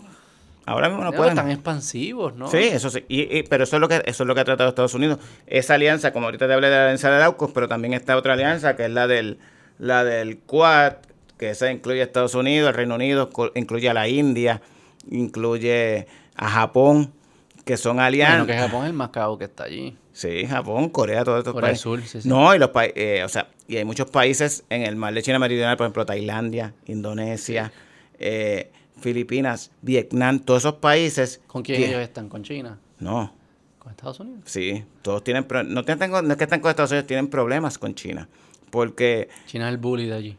China básicamente, se, ellos, eh, China sacó un día un mapa y dijo, tú ves esto que está aquí, este mar que está aquí, pues toda esta agua me pertenece. Al agua. el, el- la región, el- el- las aguas territoriales, el mar de China Meridional, ellos se quieren apropiar de básicamente Y todo lo que pase por aquí. casi como, no, que la mayoría de eso tiene bancos, áreas pesqueras, tiene depósitos de gas y petróleo, todo este tipo de cosas. ¿Qué sucede? Que son aguas territoriales de muchos de estos países como Vietnam, de ¿Y tú no crees que se está Filipinas. cocinando? Ojalá no sea una guerra activa, pero una guerra ¿Qué es lo fría que se hace? está cocinando, ¿no? Ellos, China reclama todo esto, todos estos países son más pequeños. Estados Unidos y Reino Unido lo que hacen es lo siguiente, ellos a rato mantienen portaaviones y mantienen barcos cruzando por todas estas regiones y cruzan por estas aguas territoriales porque ese tipo de movimiento lo que hace es que te está diciendo que yo no reconozco a nivel internacional, yo no reconozco tu autoridad o tu jurisdicción sobre, estos sobre estas aguas. ¿Le han tumbado alguno? No, No, porque no es quitársela. Eh, no eh, pero los barcos los dejan pasar sin no, lo tienes que dejar pasar, no, no va- no va a entrar en una guerra. Pero, por ejemplo, hay disputas que Filipinas llevó a, a China a una, a- ante el ante en tribunales internacionales para, de- para por la disputa por la jurisdicción sobre una- unas islas y ganó Filipinas y China se pasó por Hay el tribunales internacionales de eso. Sí, que bregan ese tipo de cosas. Pero a los países le importa un carajo. Normalmente A China no le importa, tú dijiste. no, sí, a China no le importa. China dijo, pues yo no reconozco ese Exacto. lo mismo que haría Estados Unidos si le tocaran. Así 100%. que es lo sí, mismo. sí, sí, no tengo duda. Sí, el- o sea, el- tú reconoces, eh, China, China no reconoce ciertos tratados internacionales, los tratados de aguas internacionales, pero cuando va a reclamar algo, llama la atención a eso, que no los haya firmado. Sí, sí, ellos... Y Estados Unidos no reconoce, esos, no, poco firma esos tratados, pero la razón por la que cruza por esas aguas internacionales es porque esos tratados establecen que si tú haces eso, estás sí, reconociendo. sí, ellos, eh, es que es por conveniencia. Sí, pero Estados Unidos la mayoría de ese tipo de tratados así no los reconoce. Igual que los tratados de estos de la, Corte Penal Internacional tampoco. Pero está cabrón que los chinos los cogieron a los gringos por donde les duele. Les dijeron, ustedes son todos unos capitalistas, lo que les importa a ustedes es solo el dinero. Yo voy a coger a todos sus empresarios y sus empresas y Wall Street y voy a ponerlos a hacer billetes aquí y va a llegar un punto que ustedes mismos no van a poder decidir defenderme porque quienes los van a pelear ustedes políticos van a ser las mismas empresas y su mismo Wall Street. Y ahí es que estamos, ¿no? Sí, Aunque con la pandemia ha cambiado un poco, porque muchos de los... La pandemia demostró que era un problema tú tener todos tus tus centros de... eh, Sí, sí, fábrica y todo lo demás. Sí, tienes que... Tienes que diversificar diversificar, traer puedes tener todo, sí. Sí, no puedes igual tener todo depender de eso. Pero igual, no solo por la manufactura, sino también por el mercado que representan los chinos, del mercado de consumo que representan los Ese chinos. es el mayor principal, el- el- todas estas compañías y Porque todo este tipo de la cosas. manufactura la es puedes a por el- Vietnam o lo Es por el consumo. Todo esto es por el consumo. o sea, la Hollywood razón- es por el consumo, NBA es por el Sí. consumo. Exactamente. Hollywood es por el consumo realmente, porque o sea, cualquier película, si tú la llevas a China y es un éxito, te aumenta, te puede aumentar, un blockbuster te puede aumentar 400 millones más. Y la NBA, cuando lo de Daryl Morey, creo que cancelaron un cojón de juego y le podía costar cientos de millones. Por las ventas de camisas y los juegos. Sí, porque todo cancelé, lo que te hace es que te man- llama- o sea, cancelaron Nike, tuvo, las tiendas Nike en todo China tuvieron que sacar a los, a los Rockets y toda la mercancía de los Rockets de todos lados. o sea. Pero en algún momento puede convertir... O sea, si los chinos dicen, ok, los tengo por donde no, pueden, no me van a joder mucho. Ahora sí yo puedo empezar expan- exp- expansión. Vamos para África, vamos a esto que hicimos en el Pacífico, vamos para Latinoamérica, vamos para Europa, vamos a hacer inversiones, vamos a hacer esto y nos vamos a posicionar pa, pa, pa, pa. Lo de ellos es el soft power, es invertir en todos lados y Pero cuando... el software para usarlo para algo. Y, y, y- y los americanos y los europeos están dejando que pase. porque ellos no quieren todo, por ejemplo, África está casi completo por ellos, o sea, ellos tienen el control de, de, de gran parte de África. Y ellos se apropian de eso, entonces como ni Europa ni Estados Unidos estaban mirando para África, pero de momento ellos te hacen un proyecto, te lo financian, te dan el préstamo y después cuando tú ves que tú no puedes pagar, se quedan con el proyecto. En Singapur se quedaron con el, con el puerto. En Singapur lo están haciendo también. Digo, Singapur no, perdón, no, no, Sri Lanka. En Sri Lanka Ah, ellos construyeron, sí, sí, sí, sí. en. Sri Lanka ellos construyeron, me confundí, construyeron el, el- el puerto, eh, gigantesco, un megapuerto. y este es el Partido Comunista Chino, que son unos sicarios. Como en cinco años, Como ¿no? si ayer era, la- Sí. no sé si todavía pero era unos sicarios heavy también. Sí, siguen haciéndolo. En estos, y en estos meses, en estos, en los próximos meses, creo que es la, la asamblea que deciden si, si Xi Jinping se queda nuevamente otro, otro ¿Gana o no? Sí, él, él debe quedarse. La Dicen que si gana esta se queda para siempre, ¿no? No, ya, ya en el, ya ellos enmendaron la, no la constitución, yo no la constitución. El libro. El libro, exacto. Eh, para que él pudiera quedarse definitivamente. Obviamente, nunca te quedas, eh, siempre tienes que pasar por el Congreso para que ellos te vean y todo. Ese La- congreso es precioso. la razón. Tú lo has visto. Ese, y- La razón por la que ahora mismo, por la, la razón del que hubo tanto confinamiento en Shanghái y ahora en Beijing, es por esto, porque ellos, aunque afectó su economía, eh, ellos preferían afectar la economía que el número de muertos. Pa- para Xi Jinping, o sea, la economía la puedo arreglar, puedo bregar con eso, pero el número de muertos me afecta más para mis posibilidades de reelección. ¿Ah, sí? yo- sí, es por eso que ellos tomaron esa decisión así. Eh, realmente que le la- quitan ah, los hijos a los papás y toda esa mierda. ¿Eso es verdad? no, y eso no, ya no pueden porque ellos en el 2015, 2016 Pero eso no lo estaban haciendo, que le quitaban, eh, que si salía positivo el hijo se lo quitaban. Ah, ok, ok, ok. Yo creía que tú estabas diciendo lo de la, no la lo política aborto. de natalidad. No, no, no, no, no, era como, o sea, era como la cuarentena, pero bien hecha. Como si tú fueses Eso. teenagers, la cuarentena que tuvieses diseñado, esa es la que hicieron. Bien- exacto, en ese sentido tú veías las imágenes, tú no podías salir, o sea, si salías afuera te caías Yo encima. siempre he dicho que los chinos corren su país como yo lo correría si tuviese a los 16 años. Pues yo me- como que esto es, es como que, ah, quieren parar el virus, pues quítale los hijos a los papás, eso qué importa, que se joda. A los 16 años, eso es lo como uno piensa. Básicamente, ellos lo que están tratando era de controlarlo en ese sentido porque Xi Jinping necesitaba llegar allí. Ellos habían mantenido unos números bastante bajos para la cantidad de gente que era, pero es precisamente por las medidas sumamente restrictivas que ellos implantaron y los lockdowns y todo. Y ellos entendían que aunque se afectara la economía, eh, lo de la economía, eso pues eso va y viene, pero las muertes era más difícil para tú cuando vas a rendir cuentas ante, ante la Asamblea General del, del partido, pues no se ve tan bien. Además de la parte económica, de cómo China se, se metió en Estados Unidos, ¿de qué otras formas ellos se han metido como en la cultura y en la... Ellos en las universidades están metidos, en la prensa Sí, están metidos. Eh, Sí, pero cuando están en la universidad, por ejemplo, en la universidad y ese tipo de cosas, siempre están, ellos, aunque estén dentro de eso, ahora lo que, ha- lo que ha hecho el gobierno federal es que está, los, fe- los federales están bien pendientes a eso por el espionaje y el robo de Porque propiedad estaban intelectual. metidos en las universidades. Universidades y en la, el robo de propiedad, el robo de propiedad intelectual o por el- o por estar tratando de sobornar a algunos. Hay un, hay un, hay un profesor de Yale, creo que era, o de Harvard, de física, algo así, que lo acusaron criminalmente por eso, porque Que es que- era como espía chino. eh, sí, porque lo, lo- lo acusaron, eh, era americano, pero lo acusaron por estar proveyendo, vendiendo, vendiendo información y propiedad Y, intelectual. lo y es verdad, lo cogieron. Sí. Los chinos utilizan mucho esto con, no solamente con eso, sino con gente en laboratorio. Ah, T-Mobile. T-Mobile, yo me acuerdo que T-Mobile le llevó una demanda, tuvo que llevar una demanda a ellos porque ellos le robaron un montón de, de propiedad intelectual de los celulares para Huawei. Y era porque tenían gente trabajando dentro de la... En verdad. O sea, los, ellos los... en verdad. Ellos, eh, ¿Cuán la- cabrón estuviese como que tener La acceso propiedad a intelectual. cómo ellos operan? La propiedad intelectual es... eh, no, y eso es propiedad intelectual en Estados Unidos o en Europa. Porque si tú abres una fábrica en... Ah, no, si la abres allá, obviamente. Exacto, tú Sí, tienes sí, que eso darle das la propiedad intelectual a ellos. Sí, no, pero ya ellos se han aventurado a meterse dentro de los países. Sí, y, exacto, y por eso constantemente está, está eh, el FBI está pendiente de ese tipo de cosas porque normalmente cuando llegan así tratan de robar propiedad intelectual. Ellos son buenísimos duplicando cualquier cosa que ellos consigan, lo pueden duplicar fácil. El pro- eh, Y han desarrollado tecnología, pero mucha de la tecnología que, pero, pero la mayor parte de ellos es que copian la propiedad intelectual de otro país, pues de ahí desarrollan. Y tienen paciencia, es como que es lo que yo vi. Eh, sí, porque hacen reverse engineer. Ellos cogen aquí, los, los imagínate, los rusos tenían problemas con eso porque los rusos antes le vendían aviones y de ellos empezaron a copiarle algunas cosas. Entonces, pero tenés- lo- los aviones eh, de guerra, lo- los jets fighters de los, de los chinos casi siempre tienen problemas con los motores. Eh, ahí es donde las, turbinas son las que siempre le dan problemas. Y Rusia empezó a, a, negarle a hacer los aviones que le vendía a ellos.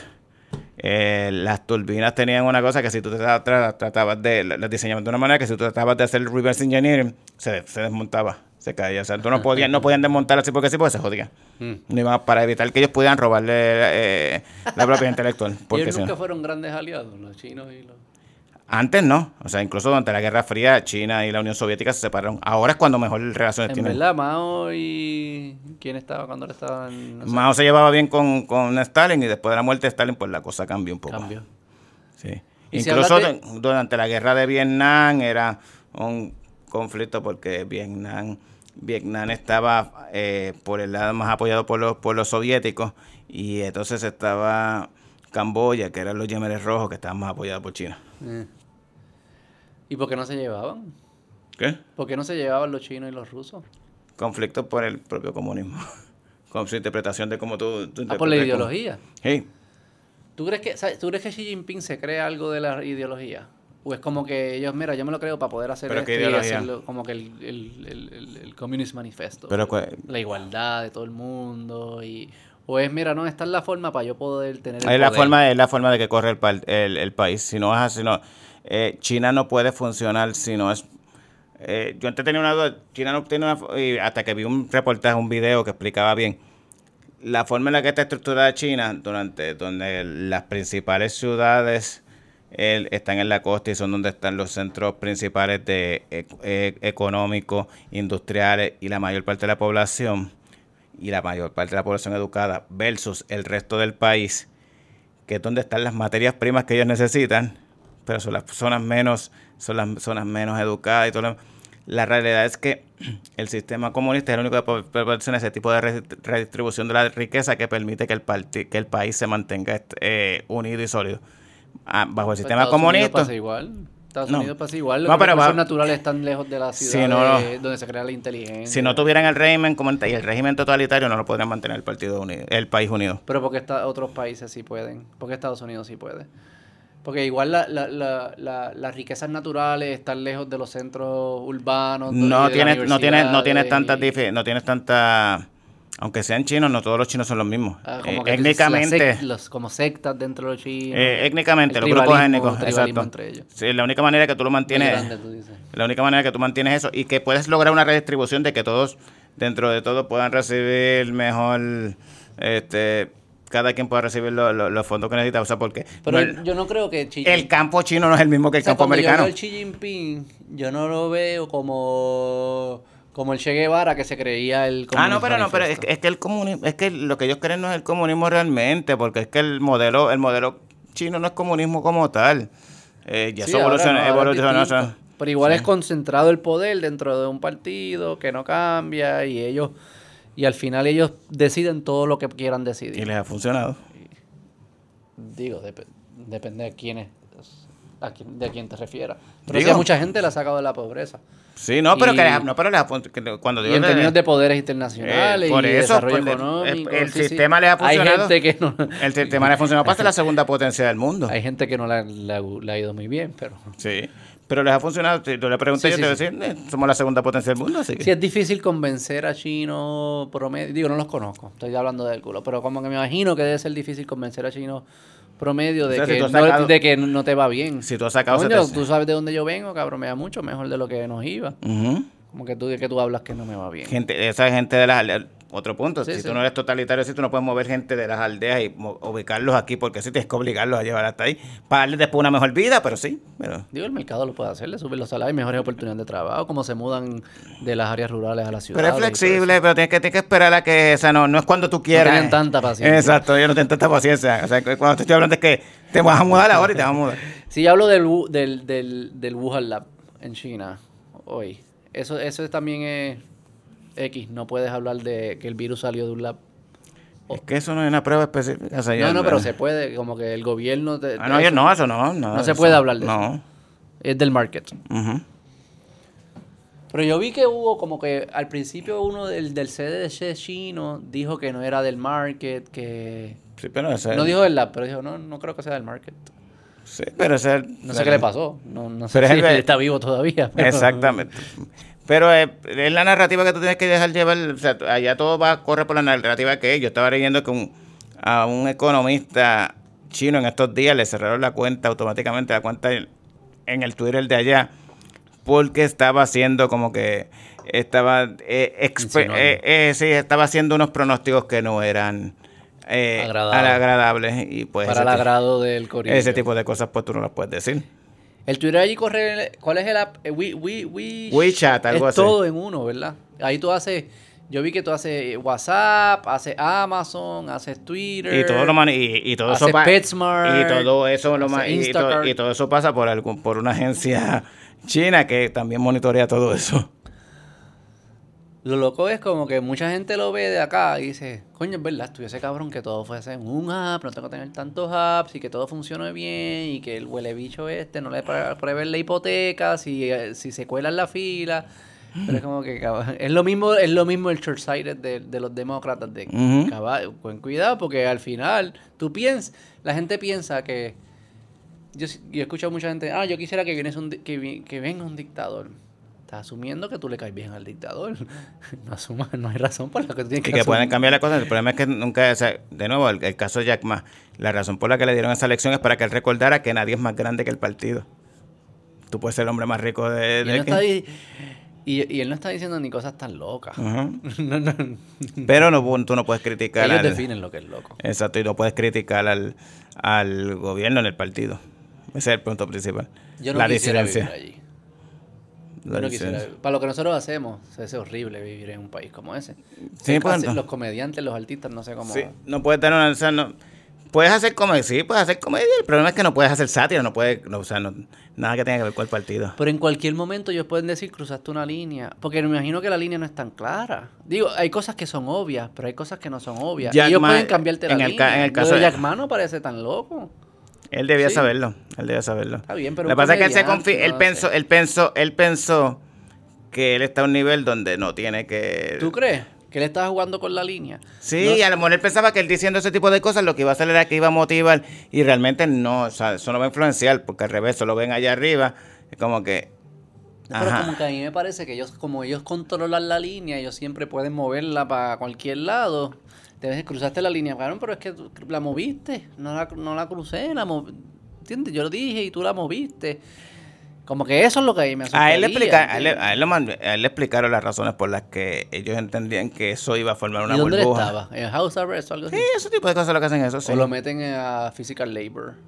No, por lo general no creo que sea para eso. le ¿Él salió físicamente igual? ¿O salió como medio jodito? Me escucha tipo- por un oído. Se veía normal, o sea, la, la última vez que yo vi un video de él, pero em, no era exactamente cuando había vuelto, fue bastante reciente. Eh, pero se ve, se ve normal. Perdió, perdió, o sea, sí, perdió unos cuantos millones, billones, billones, pero como que sigue siendo el hombre más rico. Perdí un testículo de seguro. Eso te Pero lo para hace, eso es para, es para ¿tienes recor- dos- tienes dos testículos? es para recordarte que, que- es para recordarte que, que, que no puede, o sea, el partido siempre está por encima de ti. Bueno, no me contestaste una pregunta. ¿Cuál? ¿Quién corre por los demócratas? Honestamente no sé. ¿Quién So- puede correr que gane? Porque es que no me, no me cabe nadie. Kamala la- él No. debería ser debería ser la candidata. No hay eh, forma que Kamala Harris gane. No, yo tampoco, no, pero yo digo que- pero que creo que debe ser la candidata lógica. Si, si Biden no va, no, no va, no va, no va a correr nuevamente, digo, supongo por para la edad que va a tener, o sea, este, Sí, y no, no. no, lo, no me lo imagino en un debate. Como, como Weekends at Bernie's. eh. Eh, no me lo imagino en un debate, porque en los otros debates está un poquito Con las gafas ahí, le ponen las gafas. Pero la lógica debería ser Kamala. No gana. Bernie me imagino que va a intentar otra vez correr. Muy viejo también. Sí, pero va a intentar como quiere ir a la, a la primaria. Ese cabrón sí que se lo han robado. No robado, pero se lo han tirado. Se lo han puesto difícil. Sí. Dos veces. No hay nadie, no tienen a nadie. No, realmente ahora mismo no aparece más Mayor nadie. P. ¿Qué? Ah, bueno, Gavin Newsom, el de, el California, él, él va a tratar de correr. Ese cabrón tiene ese estado jodido. Sí. Dos ciudades por, por la estupidez. Él no ganaría, no creo que él, no creo que él gane una, dema- una, una primaria porque... Si la gente se está yendo de allí, las compañías, para Texas. Sí, los taxes, o sea, Vida, es que el problema, el problema son... eh, Que taxes con está- COVID, y se está- volvieron locos con COVID. No, y el problema que también es que tú tienes todas estas ciudades con unos taxes, eh, unos impuestos tan altos y una calidad de vida, cuando tú vienes a ver en las calles, tienes gente viviendo ahí. Metiéndose ahí Sí, cagando. exactamente. Yo, yo, yo, estuve, yo viví un tiempo en California. En, Sí. Tú vas a San Francisco y tú ves la gente cagando en la calle.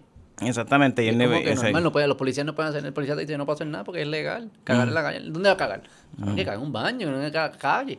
Tú puedes, un tipo robándose 900 dólares en Walgreens y no le puedes parar. Sí, eso es lo, exacto, sí, eso también, eso yo lo he visto, exacto, que- O sea, es como que eso no tiene ningún tipo de lógica. Nadie, para la gente normal. Eso es lo que lo- los demócratas no entendían. Tú tienes que ser normal. No tienes que hacer nada. No, no, no ser normal.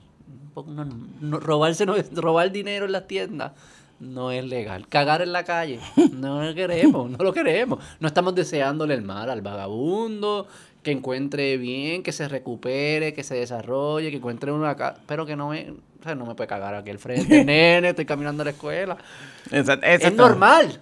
¿Por qué es tan difícil? Y precisamente esas son las cosas que... Y eso, y esos son los talking points que después los cogen los republicanos y lo pasan por la piedra. Porque se la ponen fácil. Y la gente que vive en California, la mayoría piensa igual, piensa, piensa, eh, piensa lo que me estás diciendo, o sea, no están de acuerdo con eso. Y son gente liberales. O sea, creen en muchas de las cosas, pero un poco de sentido común. ¿sabes? Como que. eh, dame, eh, eh. Y en PR, ¿qué va a pasar en PR? El Ahora mismo- 2024. Porque ahora- PR está complicado. Ahora mismo yo en ese, no creo que... eh, es que no sé, o sea, realmente... el- No sé realmente... eh, ¿Quién eh, gana el 2024? Vamos a Es ver. que ahora mismo yo no tengo... No tenemos, no tenemos eh, quiénes son los candidatos. Pero vamos a. Ok, vamos. Pierluisi.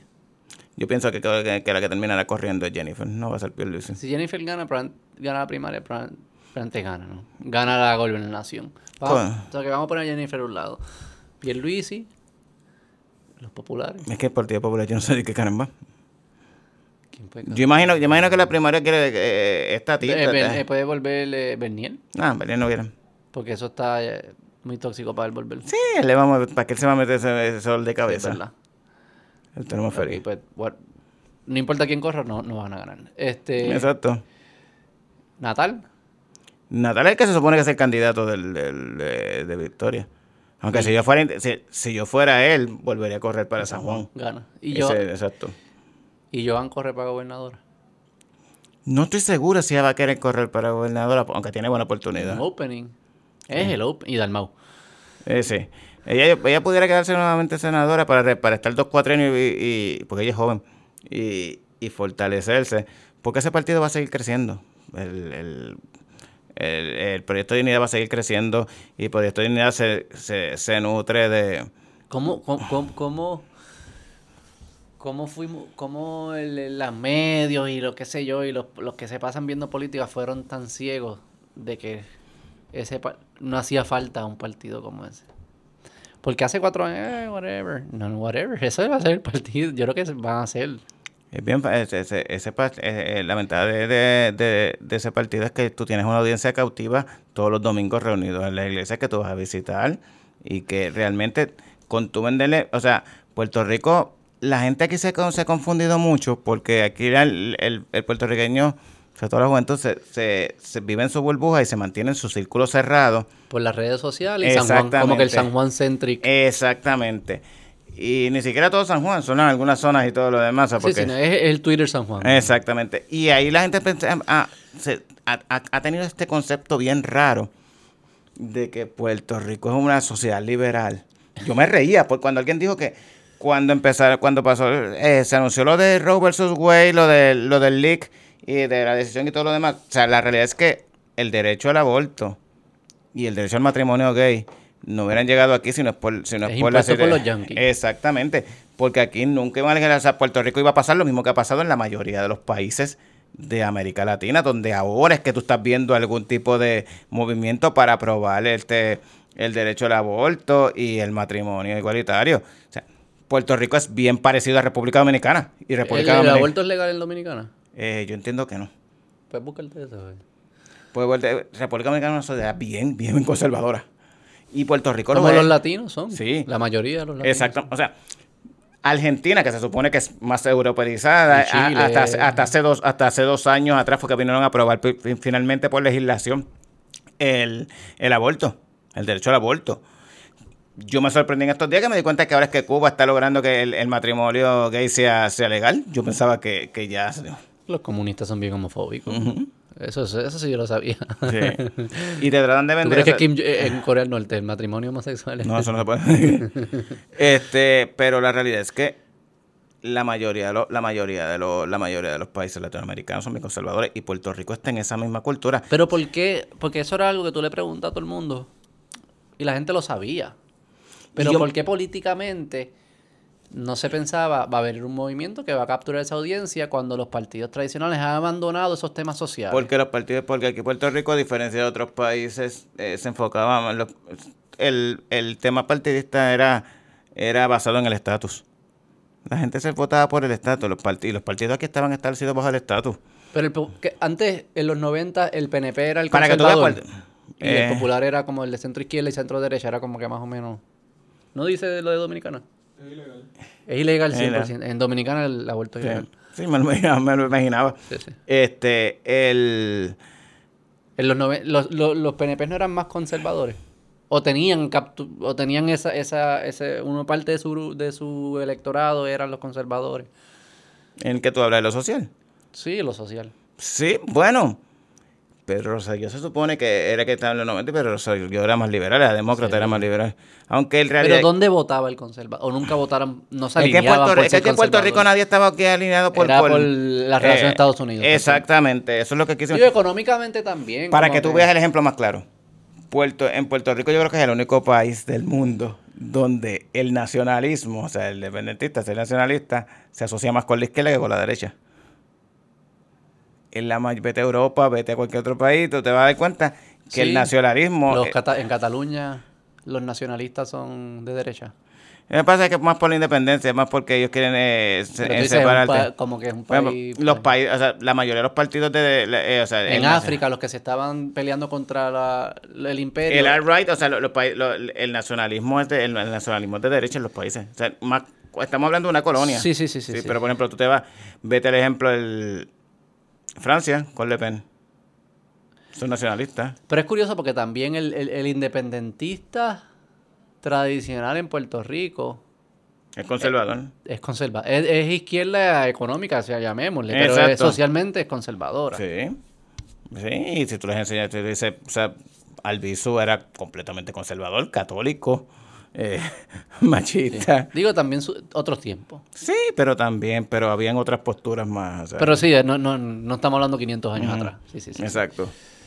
Pero aquí me, a mí me sorprende eso y, como, y, y que, y, que, y que en San Juan se piensa que Victoria... Hay gente que todavía piensa que Victoria Ciudadana tiene más potencial que Proyecto Dignidad en Puerto Rico. Y no, Mm. eso no tiene ningún... Para mí no, no A nivel, a nivel de todo Puerto Rico, no. no hay forma. A nivel de todo Puerto Rico, no. Y la realidad es que el, el crecimiento de Victoria Ciudadana va a seguir ahí. Estancado, ¿no? Va, Eh, puede, pues, puede el popular, si el popular se cae, pues ahí pueden capturar. Sí, aunque el popular está tirando mucho para, para la de... Está, está tratando de captar un... un, eh, un- tratando de captar un público, un, un votante conservador de derecha que va a votar... Si no vota por, por el PNP, va a votar por Victoria Ciudadana. No, el conservador nunca votaría por Victoria Ciudadana. Por Digo, por, Dignidad. por Proyecto de Dignidad, Ah. perdóname, exacto, por Proyecto de Dignidad. Exactamente. Si, si- si no vota PNP, el PNP que se siente de, de- ¿Cuál es? de- Es que el panorama no me queda claro. ¿Qué es lo que...? Que realmente, realmente, Va a ser popular el PNP. el problema aquí es que como aquí Que hay un tema generacional también entre popular y PNP. Yeah, ¿Verdad? Como que mucha gente mayor pues se queda. En verdad, yo, soy- yo soy viejo, yo no cambio. Mira, ya no voy a empezar Los a cambiar. no Yo voy a a comprar una bandera nueva, esto es lo que yo me sé para el carajo. Y con todo, y, con- y el problema es que el, el, el que es P- la mayoría de los P- el, el PNP que lleva años votando PNP, va a seguir votando PNP independientemente de cuántos corruptos a- arresten. Le va O sea, a que esto es más como que estamos hablando de los jóvenes y yo creo que yo incluiría también la generación de los que tienen 40 años, 50 años. Yo creo que hasta esos son los que son que cambian. Sí. El problema es que Puerto Rico también es un país viejo. Y al ser un país viejo, pues, ¿quiénes deciden las Pues, elecciones? ¿quién Los gana? viejos. ¿Quién gana el 2024? En verdad, si Jennifer gana la Jennifer primaria, probablemente. Yo probablemente si, ella, si ella fuera la candidata, probablemente ella sea la que gane. probablemente es la que gana. Porque en Puerto Rico, sin una, ante la ausencia de una segunda vuelta, tú ganas con 30. y- Sí, van a seguir ganando Sí. con 30, Exacto. 31. Y, lo- y la diferencia es que los PNP se- a, a la hora de la verdad Y se un- unen. Victoria Ciudadana pudiese ganar una gobernación. Sin Dalmau. Sin la alianza esa pendeja. Es que aun- si yo sumo los números de cuánto, no llega. a- aún sumando los números de la última elección, este, entre ellos llegaban como un 24 o 25% entre los dos, que si no me equivoco, 26, algo así era lo que yo había visto. Y como quiera, eh, Enrique ganó con 30, y- digo, perdón, este, Pierluisi ganó con 30, y- Dos. sí. 34, 35, algo así si no me equivoco. Pero O sea, Ricky ganó con 31, ¿no? Algo así. No, no, eh, Pierluisi llegó como a 38, si no me equivoco. Ok, Pero Luis sí fue distinto. Pero Ricky sí. Sí. ganó con menos. Pero que tú sí puedes ver un escenario de que Victoria Ciudadana no tenga un candidato a la gobernación que sea Dalmao, que entonces coja Victoria Ciudadana, independentista y populares. El- el- bajo la ley electoral no se pueden hacer alianzas. ¿Qué sé yo, chicos? Olvida, juega, juega mi juego. No me importan las, las leyes. Algo pueden descifrar para que Dal- decían que... de- ok, pues como que, mira, ¿sabes que mi Victoria Ciudadana, mi candidato es Nieto. Nadie vote por él, voten por Dalmau, que es el equivalente. Hay que hacerla, pero- Se pero pudiese hacer algo. Eh, no puede ser público, oficial. Ah, bien, al- ¿sabes? Let- let's play the game. Sí.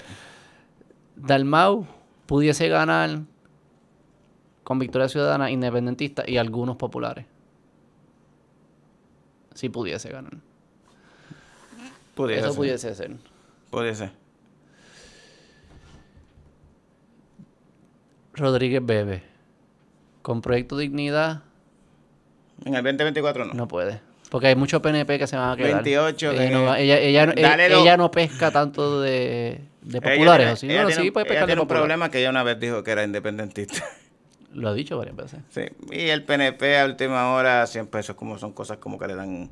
Hay mucho viejo conservador enough. que de eso le da. So le que da- ya del PNP con eso y contra una candidata como Jennifer que no, no hay forma. Ya, del Jennifer- PNP no roba Jennifer nada. baila merengue. O sea, Puerto Rico, o sea, Jennifer baila merengue. O sea, y baila bien. Baila bien. Sí, se mueve. ella- ¿Tú no has visto cuando baila merengue, baila, baila, baila reggaetón? Ese tipo de cosas llaman al votante puertorriqueño, le llaman la atención. Esas son las cosas que ellos venden y que, y que al, al final se acuerdan de eso porque lo vieron en la televisión. Y dicen, ay, que bendito, importa, déjame votar por la gordita esta Eso es lo que que... importa. ¿Qué importa? lo- Y, el- y la lógica del... Ok, este país, de nuevo, la mayoría de la gente son, eh, son gente mayor. Aquí eh, es un país viejo. Y la mayoría de esos viejos ven televisión y van a decir, "Bueno, déjame votar por la gordita esta que ella... Algo, ah, si lleva tantos años allá en Washington, algo bueno habrá Y hecho. salen los shows que ellos ven. Exacto. Y si lleva tanto tiempo allá en Washington, algo bueno habrá hecho. Esa es la lógica. Y esa es la cosa también, como que eh, la economía aquí, como sigue entrando un montón de dinero, viene el de María, como que también hay una asociación de que a lo que están haciendo ahora, ya sea el de aquí, el gobernador de aquí o ella que está en Washington, están haciendo un buen trabajo, la economía se está moviendo, aunque ellos no tienen nada que ver con eso, pero eso es lo que está- eso se asocia con ellos y ganan. Vamos a dejarlo ahí, yo no sé ni cuánto tiempo hemos hablado. Ah, pues perfecto, sí. Lo Diablo, ¿Tanto tiempo? Y tú hablas con cojones. Sí. la paz de bien. Diablo, yo, ya- sí, yo, pensé, diablo, yo pensaba que era como una hora y pique, que era como hora y media nada más. Claro, si fuimos para China, fuimos para Rusia, Ya lo fuimos sé. para China. Acuérdate que empezamos hablando del aborto, Sí, de sí. Twitter. ¿Te acuerdas Sí, de Elon sí. Musk? Sí, sí, sí. ¿Te acuerdas de Elon Musk todavía? Sí, todavía. Gracias, Nieto. Que se No, repita, gracias a ti. más. Eh, tu podcast, el de Grayson, si quieren... The Grayson, estamos en todas las plataformas, en Spotify, Apple, Google Podcast. Este, Y son temas así de... de- Geopolítica. geopolítica y en verdad está cool. Es el único que... Puerto Rico no es el único que a mí me gusta así como que... por lo menos en Puerto Rico no he visto más ninguno eh, como que, que, que, que toque el tira tema. tus ángulos, Sí. geopolítica y un poquito de conspiración a veces. Una que otra, sí. Eso es importante. Sí. Que spice it up. Explica. El mundo, no, el mundo es muy, bla- muy aburrido. Hay que, echarle, hay que echarle sal. Exacto. Dale, gracias, Nieto. No, gracias a ti, Beto. Dale, bye. Bien.